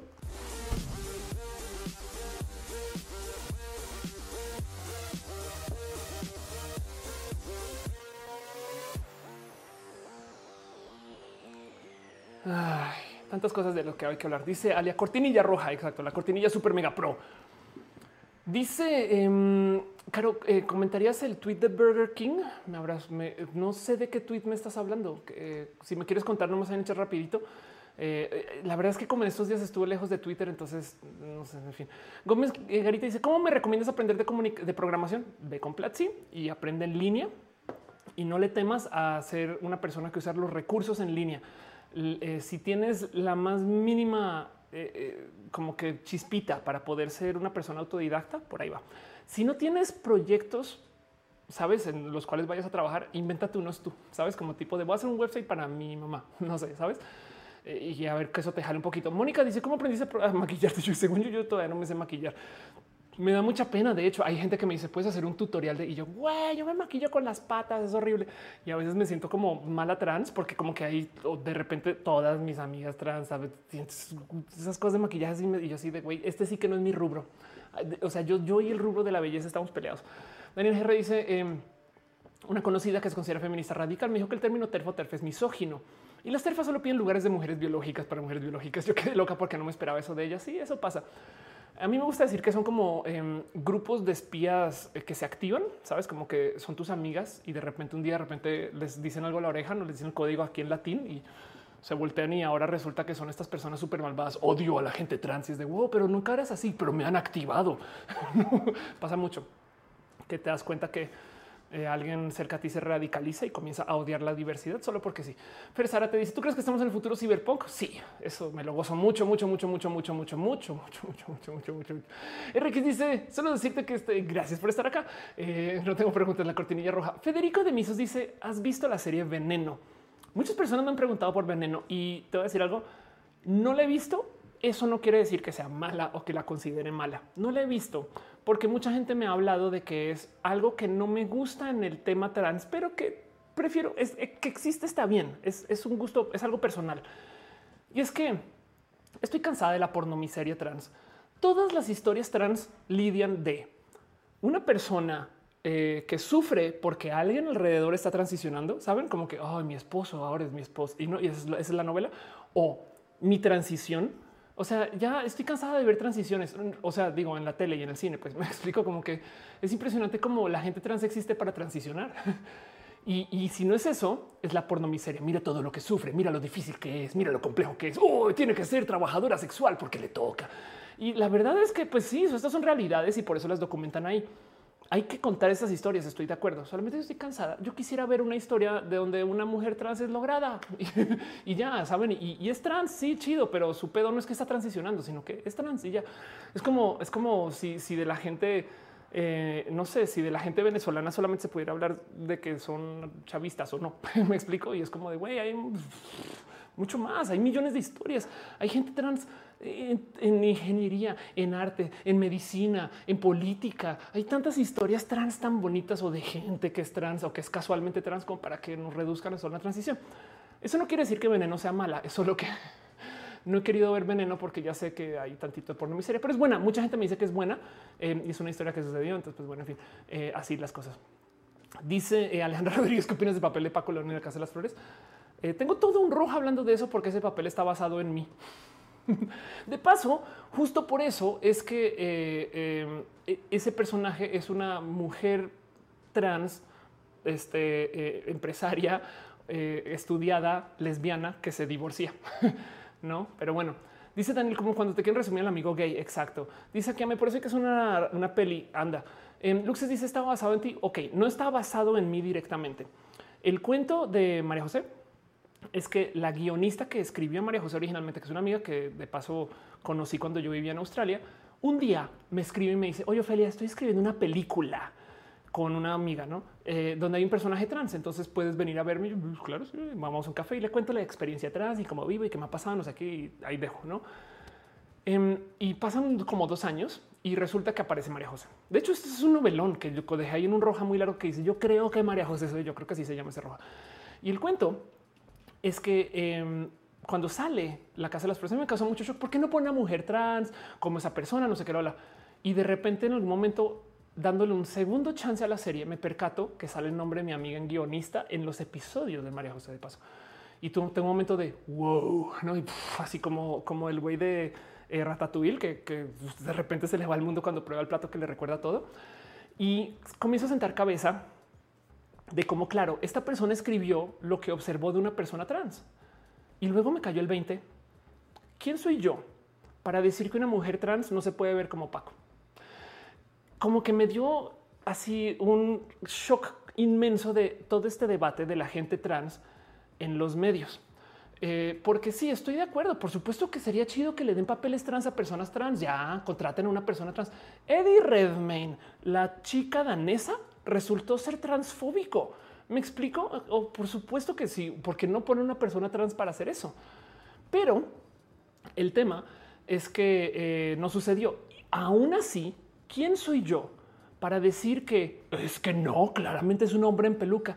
Güey, eso es lo que dicen de mí. Entonces tuve ese momento de epifanía horrible de es que, claro, el pedo no es que la gente cis haga papeles trans El pedo es que a la gente trans no se le dan papeles cis, ¿saben? Yo ya cambié mi narrativa y estoy ahora del pensar de está bien que la gente que no, eh, sí, eh, dice Lux que si le escribí a mi amiga, sí, hablé con ella, luego hablamos yo y en fin, todo eso está en roja que lo hablé larguísimo. Em, pero es más, se los va a buscar nomás para que, eh, por si lo quieren ver después o para que quede guardado aquí justo el, el, el, qué episodio ese. Em, a ver, este Ofelia Pastrana, Roja, María José, a ver si aparece así tal cual. Sí, aquí está. Ahí se los dejo. Por si lo quieren ver completo, eh, vean esto. Eso fue hace dos años. Creo que soy María José de la Casa de las Flores. ok, vean cómo me veía yo en otra época, cuando hacía otro roja, cuando, en fin. Ah, me gusta más ese look en este, o sea, como tenía la cámara y puesta. Bueno, en fin, entonces ahí lo discuto muy a detalle por si lo quieren ver. Eh, eh, esto se grabó el 20 de agosto del 2018. No solo eso, luego hablé con Paco, conocí a Paco y, platicamos mucho. Entonces, sí, la verdad es que si es un actor, es un hombre. Eh, sería bonito, sería chido que para las mujeres trans, por lo menos usen a mujeres, saben? Como que también del otro lado, si, si hacen una película de Ofelia, no usen a Gael, güey. Me explico. si es una película de Ofelia, yo le doy la bienvenida a, no sé, güey, a Bárbara de Regil. Saben como que usen a una mujer, güey. Pero del otro, pero, pero el punto del personaje es eh, sí tiene muchas cosas que vienen de mí. De hecho, tengo una foto que, no sé si la muestro en ese episodio en particular de cómo estaba vestida el día que fui a ver a mi amiga. y estaba vestida muy similar como María José en sus primeros episodios. Entonces hay mucho que hablar ahí, pero, pero, pero no, no quiere decir que sea estrictamente basado en mí, simplemente que tomaron cosas que yo también he puesto por ahí y que yo también, pues también, ¿qué les digo? Así como hay muchas lenchas que usan camisas de cuadros, pues hay muchas mujeres trans que ofelian o que yo hago lo que las mujeres, como que luego te das cuenta. Dice Cristian Bárbara de Regil, no, sí dije lo primero que se me vino en mente. Em, dice Memo como Transamerican, exacto. 209 Biden, Trump 118. Ándale. Sí, la peli de Felicity Hoffman es otra que es porno, porno eh, miseria. Es que es, es lo que me choca, la verdad, más bien que las historias sean este pobrecita, es trans. Mira todo lo que sufre. Mira lo difícil que es su vida porque es trans. No, ya bájenle dos segundos. güey. Yo soy la persona más feliz del mundo por ser trans, porque todo tiene que ser sufrir para ustedes. No, en fin. Em, Jesús dice, eh, eh, de, hecho, yo siempre he hecho el comentario de que si algún día hace una película de Ofelia también, yo estaría perfectamente bien que eh, Ofelia sea personal, personificada por Paris Bang Bang. Pero bueno, eso es otro tema. Em, dice Carlos, ven la serie. Alex Gasca dice, muchos de nosotros no tenemos en alta estima. Lloré Akira. Sí, grande Akira, de acuerdo. Me dice, por eso me gustó la serie de Euforia. Gracias. Sí. Daniel Hook dice, en la serie de Dispatches from Elsewhere en Amazon ponen eh, una historia trans muy bonita con una mujer trans. Sí, hay una historia. Em, vamos a hablar de Televisa dos segundos. No sé si se dieron cuenta, pero Televisa el año pasado hizo Aristemo, una pareja menor de edad gay. Luego hizo Juliantina, una pareja lésbica. Y luego hizo los pecados de Bárbara. A ver, los pecados em, de Bárbara. Sí, que por si no sabían, Los Pecados de Bárbara es una serie espectacularmente bien escrita para la gente trans. Em, estuvo en las estrellas y el cuento eh, es que aquí está. Eh, eh, es una serie de televisión de comedia dramática producida por Mónica Lozano y Hernando Farrell para Televisa. Pero el punto em, es que para eso, de hecho, yo casté para esta serie, pero no, no pude tomar papel porque estaba grabando justo mi otra serie Tecmex en Guadalajara. Y los pecados de Bárbara tiene palabras más, palabras menos una historia así. Una mujer cisgénero se va de su pueblo y, va a la gran ciudad. En la gran ciudad le va a la chinga y tiene que volver al pueblo después con la cola entre las patas, triste, en depresión. No puedo creer que yo tengo que volver a estar acá. La vida es horrible, tal y tal.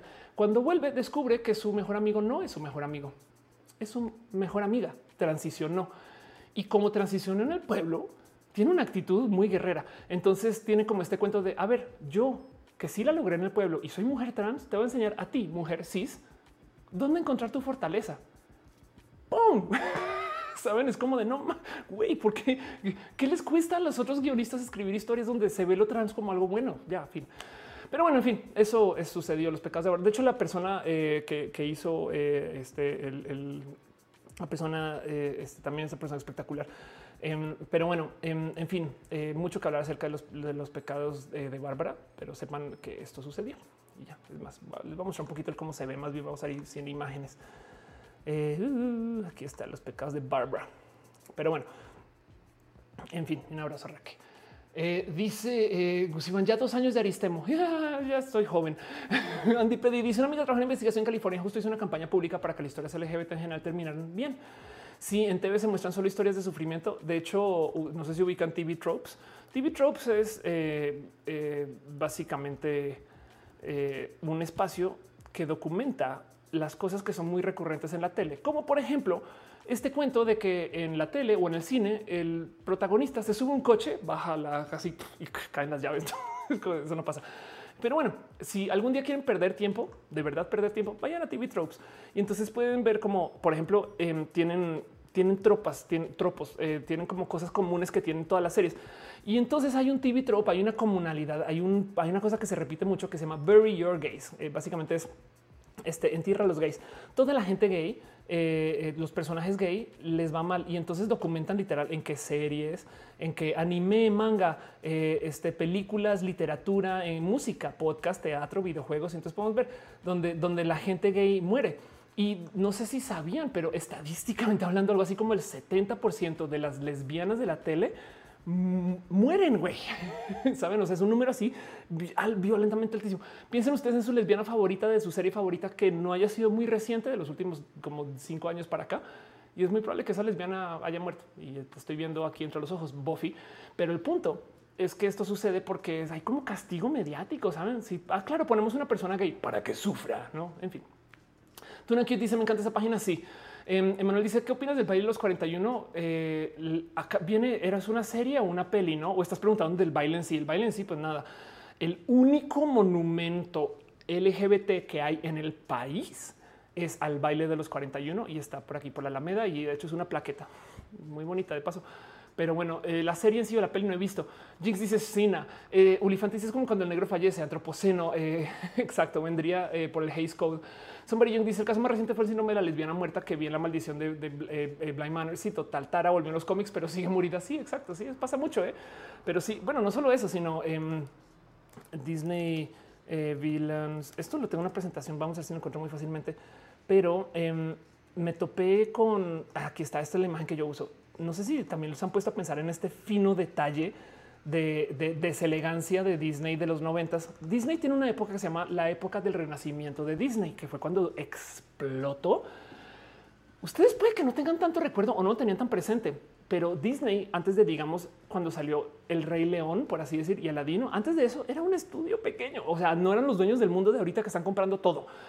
Pero esto en parte se disparó porque su renacimiento, sus, películas como en esta época em, fueron muy exitosas. Rey León, este Aladino, La Sirenita, creo que La Sirenita es la más vieja de estas, en fin. Pero no sé si se han percatado del fino detalle de que todas las pelis del renacimiento de Disney tienen villanos afeminados o gay. ¿Se han dado cuenta de eso? Y esto es parte de la programación mediática que hay para castigar a la gente LGBT, que es como medio sin motivo, saben, es solo porque, solo porque se podía, no como que ya hoy en día ya la banda dice, hey, un momento, sabes, como que ya están tomando más en pero pues sí, por eso es que también de repente hay gente que está genuinamente programada a no confiar en alguien si es afeminado, saben, está porque desde chiquito le mostraron un villano que era así. en fin, Dice Lux, es que lindo, es que nos matan hasta en las series. Exacto. Queer coding, dice Olifante. Anda. Eh, dice Disclosure habla mucho de eso. Lo mismo pasa con la representación afrodescendiente. Sí. Em, y dice Gisela, sí, pero esa drag de la sirenita es fantástica. De acuerdo. Sí, la neta sí. Pero bueno, el punto es que eh, esto es de lo que tenemos. Por eso es que por eso es que se le llama deconstrucción, porque tenemos aquí algo cometido en la cabeza y no lo sabemos. Pero bueno, dice Isaí Chato, conozco muchos amigos LGBT que son felices si, se les identifica como un villano. Te voy a decir algo. Tengo una ex, pero esto yo también me lo llevo a corazón, que siempre decía, los villanos siempre se visten mejor.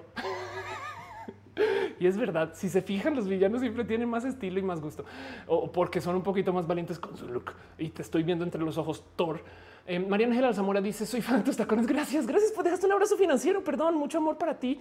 Gracias por colaborar y por dejar a Gerardo Maturano. Dice: ¿Cómo crees que eh, afecte que gane Biden a México eh, si el gobierno actual que no sirve para nada?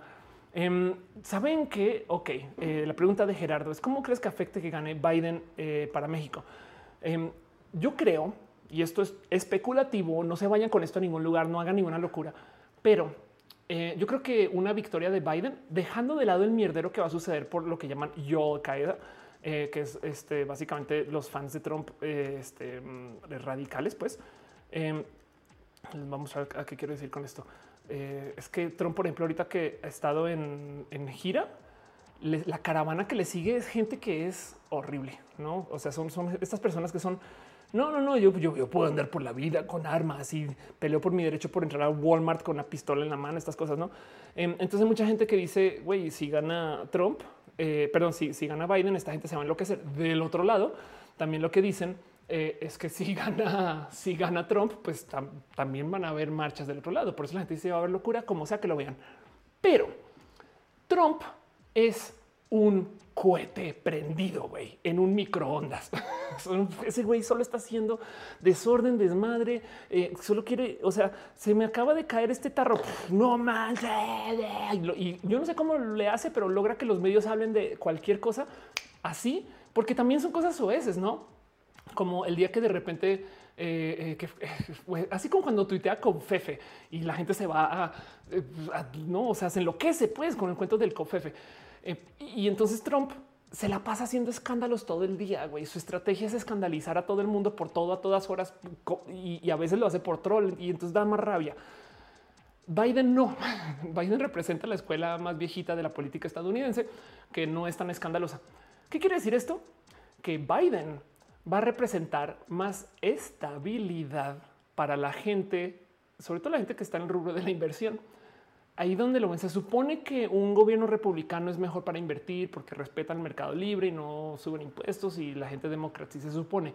Pero como Trump es tan cucú con su estrategia mediática, yo creo, yo creo, esto es una especulación, Ofelia, que Biden va a representar la estabilidad. Y eso entonces va a hacer que mucha gente vuelva como con más paz. Ah, ya pasó la tormenta en Estados Unidos así no haya pasado, pero que el sentir es que Ay, se acabó la, tormenta, se acabó el miedo, adiós con el desmadre, listos. Salimos de eso. No se ha salido de eso y Al Qaeda va a seguir existiendo, me explico, pero em, al ser entonces un espacio más considerado estable, como más gente va a invertir allá, eso va a hacer que el dólar suba, lo cual puede que haga que el peso no se mantenga. Así que eh, lo digo nomás pensando en, qué va a afectar a México, en que a México se lo vuelve más caro el traer importaciones, el dólar va a subir, ese tipo de cosas, ¿no? Em, pero esto es especulación, ¿no? Solamente pensando en que eh, la gente invierte donde no hay riesgo, ¿eh? Pero del otro lado, también hay inversionistas que les gusta la locura porque hace, si el mercado es volátil, puedes comprar abajo y vender arriba, entonces buscan la volatilidad. Pero mayoritariamente hablando por lo general, em, Ahorita hay mucha gente comprando oro, hay un mini roja de eso, hay mucha gente comprando Bitcoin, hay un mini roja de eso porque la gente no confía en los gobiernos. Biden puede representar un poquito esa confianza, ¿no? Pero bueno, en fin. Eh, dice este Denis Rojas, no voy a hacer nada loco, eh, lista para invertir en oro. dice Jesse, si gana Biden se acaba el veto a Huawei y Chinatown pues, en potencia. Eh. Pero sí, eh, si sus un artículo que hablaba sobre la comunidad LGBT y su relación con el terror o con los monstruos. Básicamente la premisa es que nosotros podemos sentir cierta empatía por los villanos eh, y por la represión que hemos tenido. Ah, bueno, sí. Y te digo algo, ese es el motivo por el cual yo no puedo ver a gusto las pelis de terror. Me las gozo mucho. El problema es que las pelis de terror me desesperan porque yo a muchos monstruos del terror los veo con gusto de la diversidad. A veces pienso Qué chido sería que sí existieran los fantasmas, ¿no? Y qué podríamos aprender de los fantasmas, como esta broma que hago, ¿no? De que si tú sacas la Ouija y te responde un fantasma, lo primero que le tienes que decir es no me has pagado en renta en dos años, culero, ¿eh? Pero porque está viviendo contigo para rematar. y además ahí te desajusta cosas, no mames, el peor roomie del mundo. Pero el punto es que, eh, por ejemplo, cuando salen monstruos en las películas de terror, yo a veces quiero, güey, muéstrenmelo. Como que a mí se me da un poquito, qué chido sería vivir con tentáculos que te sacan a cababa, güey, o, no sé, atravesar paredes o esas caras todas desfiguradas. Es de, güey, qué bonito rostro con tu diversidad. Entonces em, me salta mucho desde el desespero, pues me, choca el, terror, porque el terror se encarga de tomar cosas que podrían ser divergencias y te las muestra como asústate porque no es la norma, no? Y entonces te lo confirmo esto que dices. O sea, lo vivo, lo vivo a cada rato. Eh, Lux dice ese pensamiento es muy Star Trek culpable. Guilty as charged. Scarlett dice ella puso a pensar lo que sería bisexual o gay. Sí, casual que no tiene interés romántico en las películas. Bueno, le podemos añadir una arista más. si en el proceso mental de Loki existe el concepto de la bisexualidad o la homosexualidad. Su sexualidad capaz es una xenosexualidad, o sea, es algo que es de otro planeta, XN o xeno, y, simplemente lo procesamos con nuestra visión terráquea. Pero pues en últimas lo que tiene es una atracción. Me explico. Pero bueno, Trump bajó eh, árbitros para empresarios americanos eh, perdón, arbitrios, dice Ángel Michael Boria, pero creó más restricciones a los inmigrantes. Esto provoca que no lleguen personas con diplomas y preparados. No pudieron entrar. Ejemplo, Silicon Valley perdió dinero y empleos y empleados por esto. Sí, de acuerdo. Elías dice feliz, seré feliz viendo el mundo de monsters un poco. Metalbus dice vengo de la más draga, lo spoileo. No, pero más bien solo, solamente dices si estuvo chido y si vale la pena verlo. André V te dice, creo que deberías tener una plática con esos fantasmas con. Sí, total. Yo creo que si Luxes dice, te cuidas, eh, supongo que vas a salir. Eh, eh, gracias. Viva Star Trek, dice Borg De hecho, ya se mencionó la mención obligatoria de Star Trek en este show. Matías dice, a mí tampoco me gustan las pelis de terror. Por eso, em, Rosalba Camarena dice, las películas de terror no asustan porque la música te avisa todo. Siempre la misma música cuando va a pasar algo, si es verdad. Y Elena dice, ¿alguien dijo Loki? Michael Robin Ruiz, son buenos roomies, pues también aunque no consumen habitaciones puede ser. Em, dice Lux, ¿te cuidas la piel em, solamente por medios hormonales? Cuando estás en un proceso de tratamiento hormonal como el mío, bloqueas testosterona y eso de entrada ya es la mejor piel que vas a tener. Em, todos los químicos, eh, Roacutan y eh, eh, todos estos químicos que se toman y también para la pérdida de cabello son bloqueadores de testosterona, son antiandrogénicos. Entonces, el truco de las mujeres trans es que si estamos en proceso hormonal y bien llevado, vamos a tener una piel espectacular, porque va a ser una piel eh, estrogenizada, súper elástica, pocas arrugas, etc. Del otro lado, hay mujeres trans que abusan de esto. Eh, mis amigas trans que de repente las veo promocionando productos de belleza para cuidarse la piel. Si es de güey, eso debería romper algo de por ahí de ética, pero bueno, el punto. Em, dice Pastel de Cocoa. Entonces, mi cuidado de piel es mi TRH para responder tu pregunta. La pastel de la cocoa dice cómo se le llama la atracción por los dioses pansexuales. Sí, pues, una buena pregunta. Debería haber una palabra en latín para eso. ¿eh? Agus dice: Yo ocurre un momento Star Trek, es de mis momentos favoritos. Ya hablamos de Star Trek, ya hablamos de la diversidad con las películas de terror. Michael Romy Ruiz en la espiritualidad sabemos que existen y pues si tuvieran que dar una definición serían queer. pues sí, no los dioses serían queer. Dice Daniel: usen bloqueador. También usen bloqueador en general. Sí. Eh, dice Ulises, ¿tienes una polillita en la casa? Sí, eh, no la, he visto a lo largo de todo el show. De hecho, es un, es un mosco muy grande, muy grande. Es un mosco tabasqueño este, eh, que quiere construir una refinería por mi casa, pero está andando por ahí y no sé dónde esté y lo veo pasar y es de como no pasa nada, estoy haciendo show. Entonces, si en algún momento se aterriza, me va a pasar como, como pensaba aterrizar en mi cabeza. Em, dice Esteban, yo tengo que dormir. Adiós. Ya vamos a ir cerrando este show. Ya vamos al aire un buen rato. Entonces no pasa. Deus pansexual, dice Jesse. Em, Jason Chitiva dice eh, te perdí. Aquí está. Loki en la historia nórdica se convirtió en yegua para embarazarse de un caballo. Ya ves.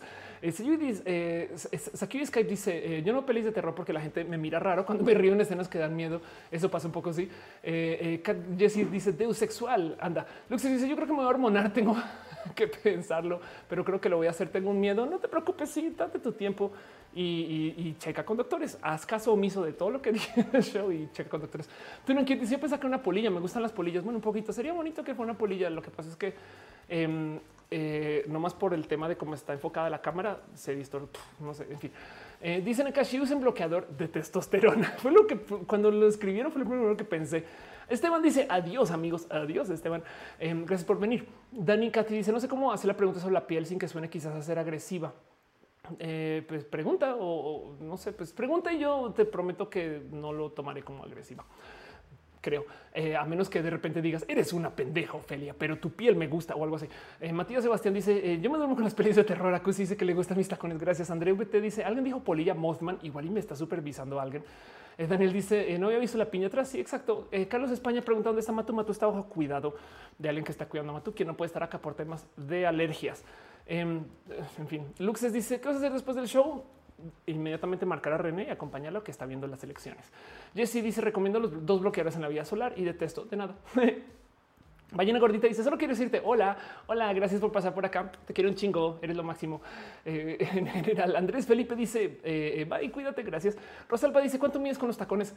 Sin los tacones mido 1,90. Entonces tú súmale si son tacones de 10, 1,90 más 10. Si son tacones de 20, 1,90 más 20. Dani dice, ¿qué pasa si las mujeres cis usan texto, bloqueador de texto para tener una piel y la caída del pelo? Ya lo usan. Em, hay una cosa que se llama finasteride, por ejemplo, que se eh, receta para la caída de cabello. Es un bloqueador de texto. Em, eh, ¿Qué pasa si las mujeres cisgénero toman estrógenos? Ya toman estrógenos, es tus pastillas anticonceptivas. ¿Qué pasa si las mujeres cisgénero, sabes, como que muchos de los procesos trans no son trans, vienen de cosas cis que nos echaron para acá? Pero bueno, Luxes dice ya lo usan. Exacto. Eh, Ignis dice podría ser que Matus alérgico a Ofelia. Nunca lo sabremos. Puede ser que sí. Iván dice qué opinas de los toques de queda para aminorar el COVID.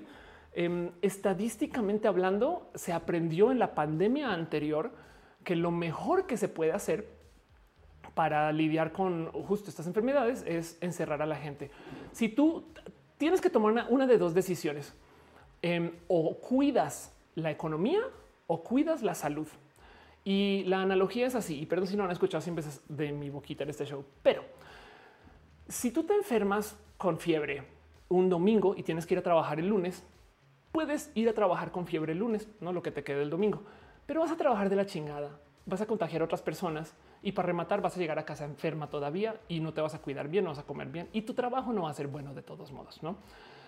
Pero digamos que llegas a casa y martes y el miércoles ya te curaste, pero te curaste, pero ahora tus compañeros tienen fiebre y están enfermos y enfermas. Y capaz si esa fiebre vuelve contigo. Entonces el trabajo en la oficina va a estar dos dos hasta que pase todo el proceso de que toda la gente posible se enferme y se vaya. Si tú te encierras en tu casa el domingo en la noche, no trabajas el lunes, que cuesta porque no trabajaste un día, pero el martes llegas como si nada.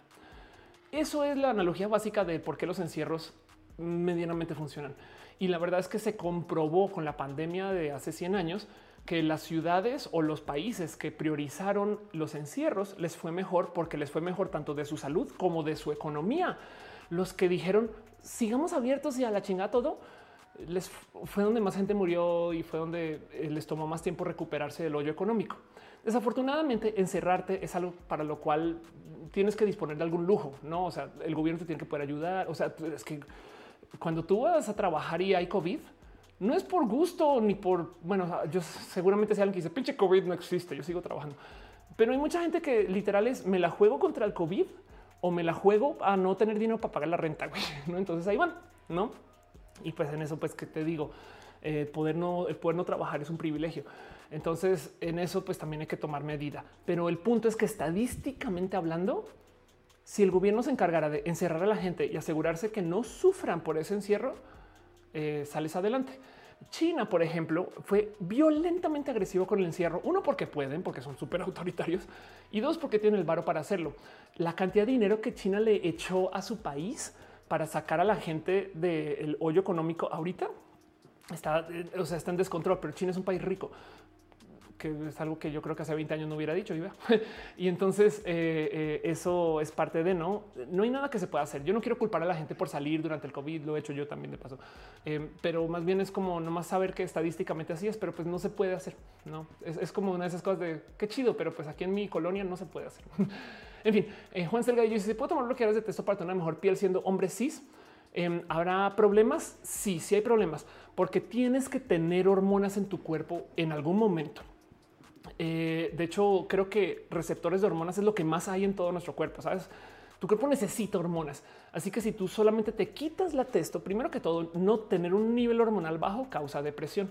Entonces, eh, si solo bloqueas la testo así solita, porque sí, y lo haces por un tiempo prolongado, Em, no solo vas a tener una mejor piel, sino que en potencia, acuérdate que también tienes estrógenos andando por ahí, puede que te feminices un poco. Eso te puede gustar o no.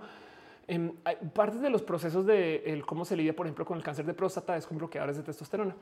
Y, hay muchos casos de hombres que desarrollan mamas. no, entonces puede que te guste eso o no. Eh, y del otro lado también puede que tengas temas que lidiar con que en algún momento tienes que comenzar a tomar hormonas o volver a la testo. No, o sea, no lo puedes hacer por mucho tiempo, pero, pero de todos modos, es muy probable que si te han recetado algo para tener una mejor piel, esas recetas son bloqueadores de testo. El Roacutan, que es un eh, medicamento eh, este, bloqueador de testosterona, es eso. Es, básicamente tienes mejor piel porque tienes menos testo. Pero bueno, dice Mónica Gavilanes, ¿cómo haces para motivarte con tus proyectos cuando eres freelance? Pues con mis proyectos en particular es porque están llenos de amor. Em, y a mí me encanta hablar de mis proyectos porque entonces ahora ya quedó mal si no los hago.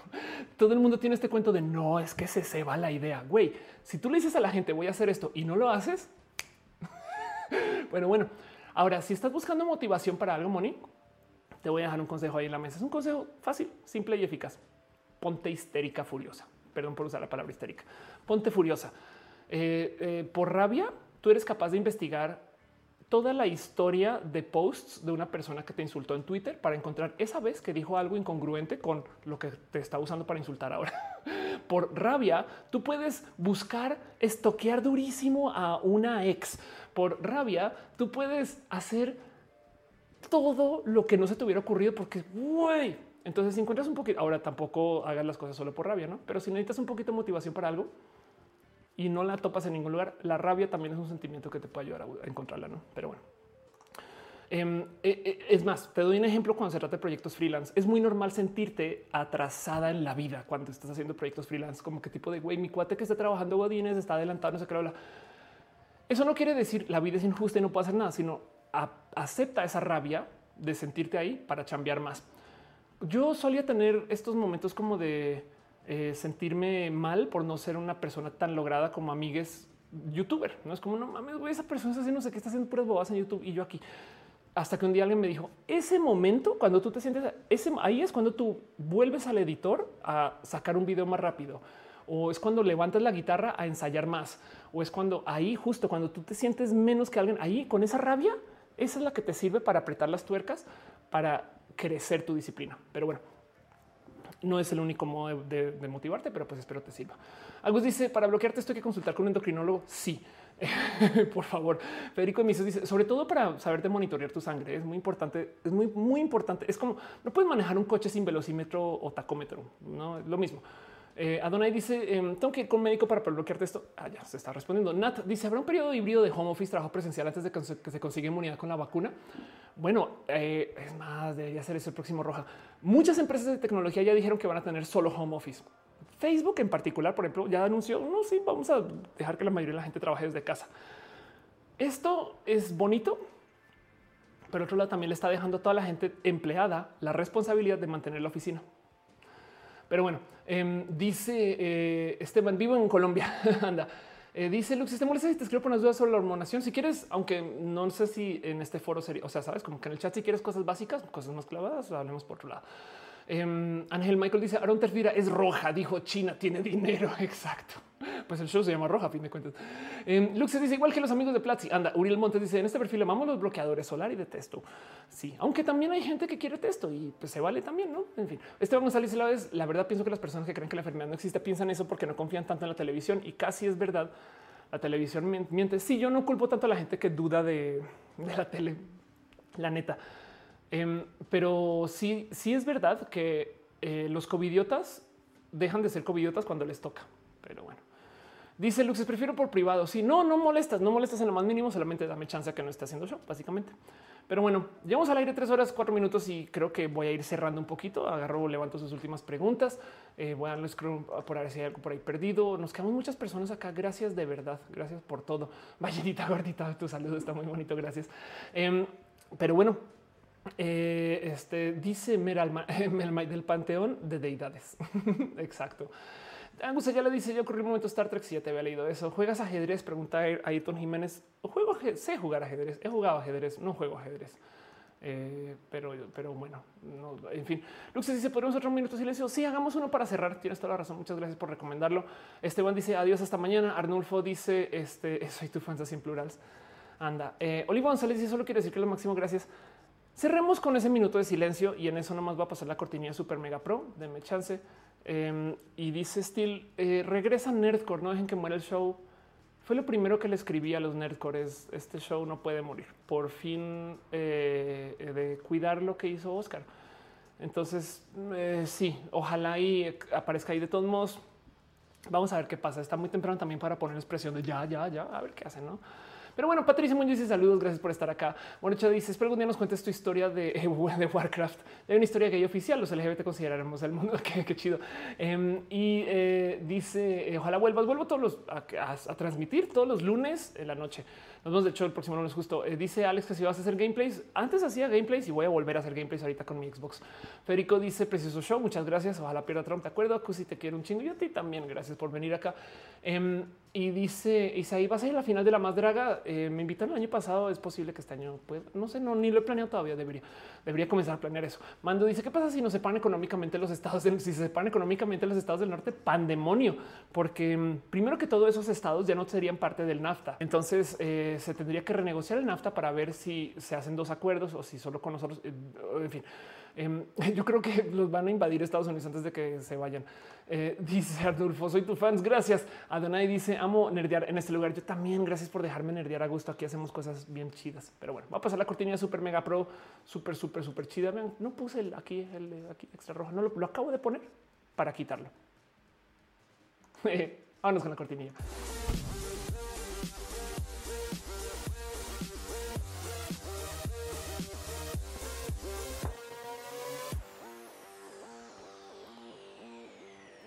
En fin, dice Luxes, nadie se dio cuenta ni yo. Exacto. Pero bueno, gente bonita, gracias por acompañar, gracias por ser parte de esto, gracias por permitir que Roja exista y suceda. Gracias por su amor financiero, sus abrazos.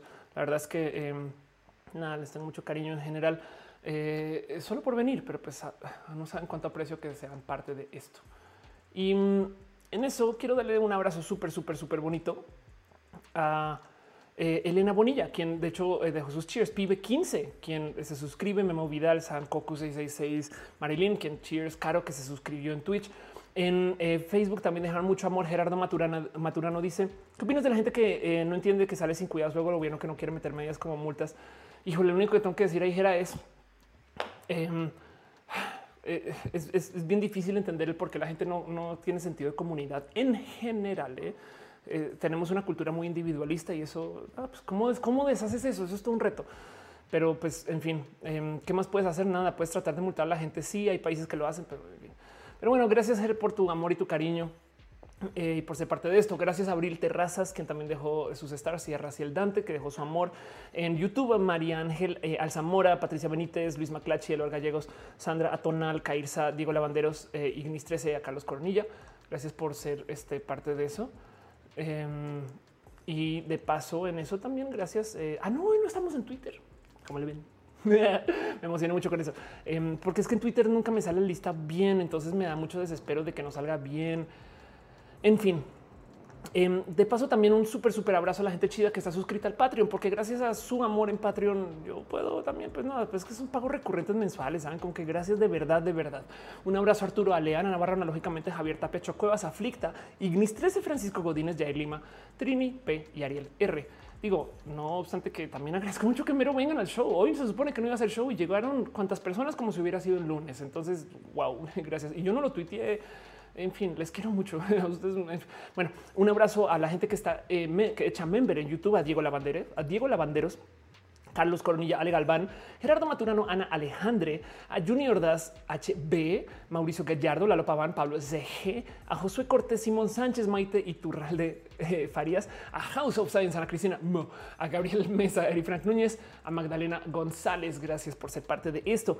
Em, este eh, también un abrazo súper, súper, súper, súper, súper especial. ¿Dónde estás? Me perdí acá. Aquí estás. A Rafita Barrera, a Rodrigo Pérez, a Gibran Rivera, a Jesús Dionisio, Victoria Núñez Páez, Yolanda Suárez, Víctor Hugo Curiel Calderón, Ricardo Ruiz Lucero, Quilla Ferry Hero, Pasos por Ingeniería, Shelly Medina, Afrodita Borracha, quien me dicen que no está borracha. Y de paso, em, trabaja. Bueno, en fin, no sé si estuviste en el show Afrodita, pero eh, capaz si lo ves en el recalentado y te vas a ir de culo con el tema. Em, si no lo viste ahorita, perdón, no te vi en el chat. Capaz si sí estás y, y, nomás se me fue. Perdón, pero gracias por venir. Todos modos por ser member. Em, eh, un abrazo. Este además, me dicen mucho que Afrodita borracha no está borracha. ¿eh? Eso tiene que tener muy presente. Pero bueno, em, un abrazo a Yolanda Suárez, Víctor Hugo, Curiel Calderón, Ricardo Ortiz Lucero, que ya ellos les había leído. Eh, a Carlos Soto, a Sinaí Morelos, a Jenny Ramírez, Ana Velasco, a Lu, a Mike Luga, a Lima Perruno, a Cha, Cat Girl, Jessie, a Pastel de Coco, a la Val Valentina. Este Sam Silva Flores, perdón, la pastela de la cocoa. Ah, ya vi, es que esta cosa me hace como autoscroll hacia arriba. Ya entendí que es todo lo que está pasando. Un abrazo, Loma Salud, eh, Luis Maclachi, Sam Silva Flores, eh, André VT, Carlos Como, Brenda Pérez Lindo, Luis Gutiérrez, Tigres, Aleta, Laranza, Steitzel, Mariana Rom Galvez, Oscar Fernando Cañón, Moglicán, Fabián Ramos, Aflicta, Arturo Ale, Edgar Rigo, Leonardo Tejeda. Ya ven cómo si pude acabar con eso. Y también a la gente que está conectada y suscrita desde el Facebook, em, que, literal también cómo le dan, bueno, las fan subscriptions en Facebook. Agradezco mucho que sucedan. Ismael Talamante Sant, Abella Gustavo González, Juan José Alman y eh, DC Morga. Un abrazo también a la gente que está en Twitch, a Eriola Sakura, Ballena Gordita, a Boni Unia, Sankoku 666, a Dale Caro Nekashi, a Bakachan, Daniel G. R. Maya 117, a Mittens 9231, Dariel Hopes Deep Star 6, a Daisuke Musicarina, Jair Lima, Héctor eh, M6, a Garnachita, a Tutix, a Pixel Beats MX, a Flashando con Natalia, quien eh, puede que después de hoy ya sea sin flash. Mentiras. A Super Singular, a Sofá Violeta, Fausto Ceturino, em, a Vegan Mike, Emma Cornio, Carlos Cravioto, Pena Rubra, Natsando Balte, mucho cariño, Nat. Eh, mucho cariño en general. Ustedes, gracias por estar caigado de pato, tía letal, Jorge eh, Agarcu, Wisdom Harris y a Wisterial. Este, gracias por ser parte de esto. Pero bueno, eh, dice este es un. Ofelia puede ser perfectamente rapera. Eh, he trabajado mucho este raro skill de poder hablar rápido. Arnulfo dice: ¿Qué opinas de lo de Puebla? Em, lo vi antes de entrar al show y entonces no más por mencionarlo, porque sí vale la pena mencionarlo. Creo que tenemos matrimonio igualitario en Puebla. Alguien me puede corroborar eso nomás para celebrar y hacer yay, eh, porque nada es el, es el largo camino del aprobar a nivel estatal el matrimonio igualitario que ya existe a nivel federal. Yuri Maldonado dice abrazos, todo es nerd, piñas por siempre. sí, exacto. En pastel, la pastela dejo un abrazo financiero. Gracias, te quiero un chingo. Gracias por apoyarme. Gracias por alimentarme. Este, eh, eh, gracias por ser parte de esto. Dice Oliva, así es, qué bonito. Además, Puebla en particular, que es bien conservador.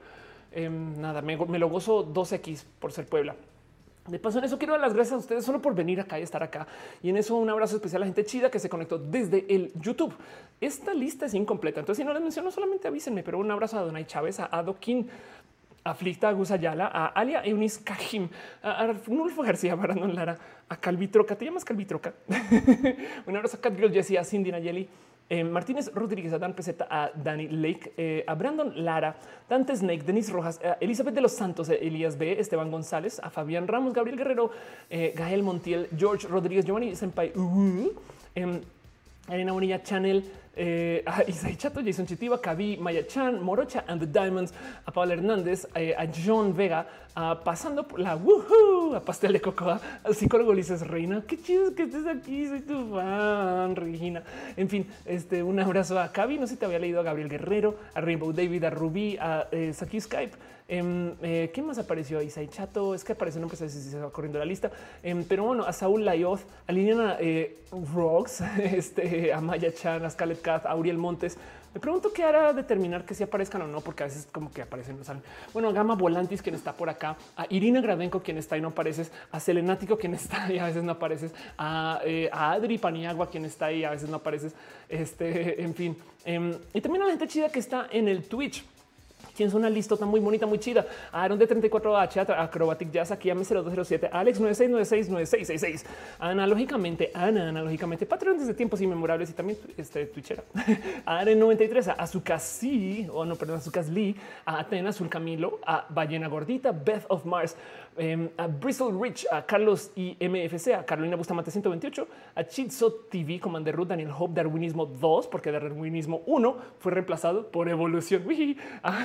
Un abrazo Daniel GR, a Duxatrona, LRAV, perdón, a Emiricio 006, a Macornio, Eri BLT. Gracias, Eri, por pasarte por acá. Lo máximo, te quiero. A Flashando con Natalia Gaby, a Garnachita, Grungy May, a GR0Z, a Igmon 93, a Irken Larry, a Jedab, a Jerry 97, a Jimbo Metal, Yo Jimbo Metal 90, 1982, a Heival 0, a Kibo Castellanos, a Kik 0401, a Lux, a Luxes 002, a Miss Believer, Musicarena, Nekashi, Papi Crocs, Papi Vela, Buena Rubra, Question On, a Ray Vioneta, Sades, Kiri, Secui José, a Smacotela, Sombrillón, soy 8, porque eh, no eras 7. ¿Por qué me presumo que es un idiota? Es porque es el final de la noche. A Strange, Bing, a, Totoms, a The Galo Moon, a Tuna Cute, a que a Big Burn, a Vigo Prosa, Waffle 1611, Wisteria, a Extreme, Extreme Designer, a Yanko Babel, a Sankoku 666, a Zeldastian, oh, a.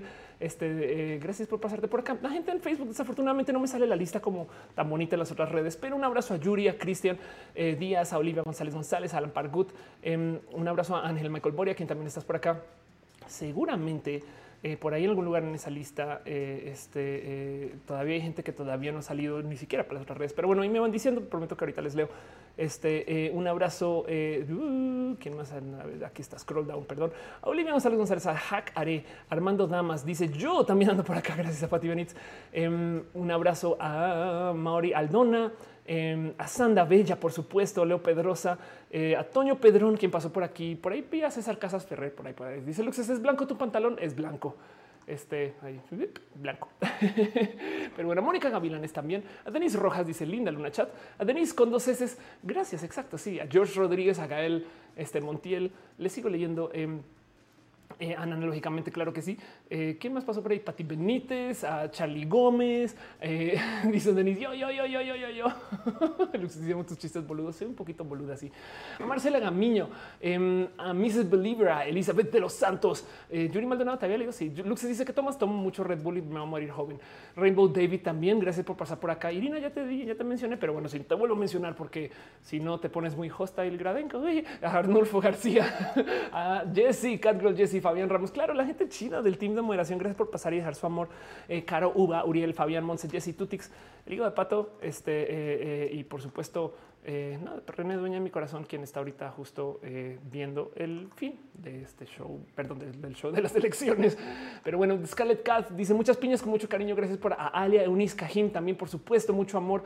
Gus Iván Ramos, Isabel Soreque, Gama Volantis, gracias. Em, dice Lux, es que linda comunidad que somos, nos amo. Sí, yo creo que es lo que más me gusta de todo esto, que somos una bola de Nada, gente chida. Jessica Guerrero dice saluditos. Gracias. Saúl Los dice eh, Ofelia Leo el tarot y me gustaría realizarte una lectura cuando quieras.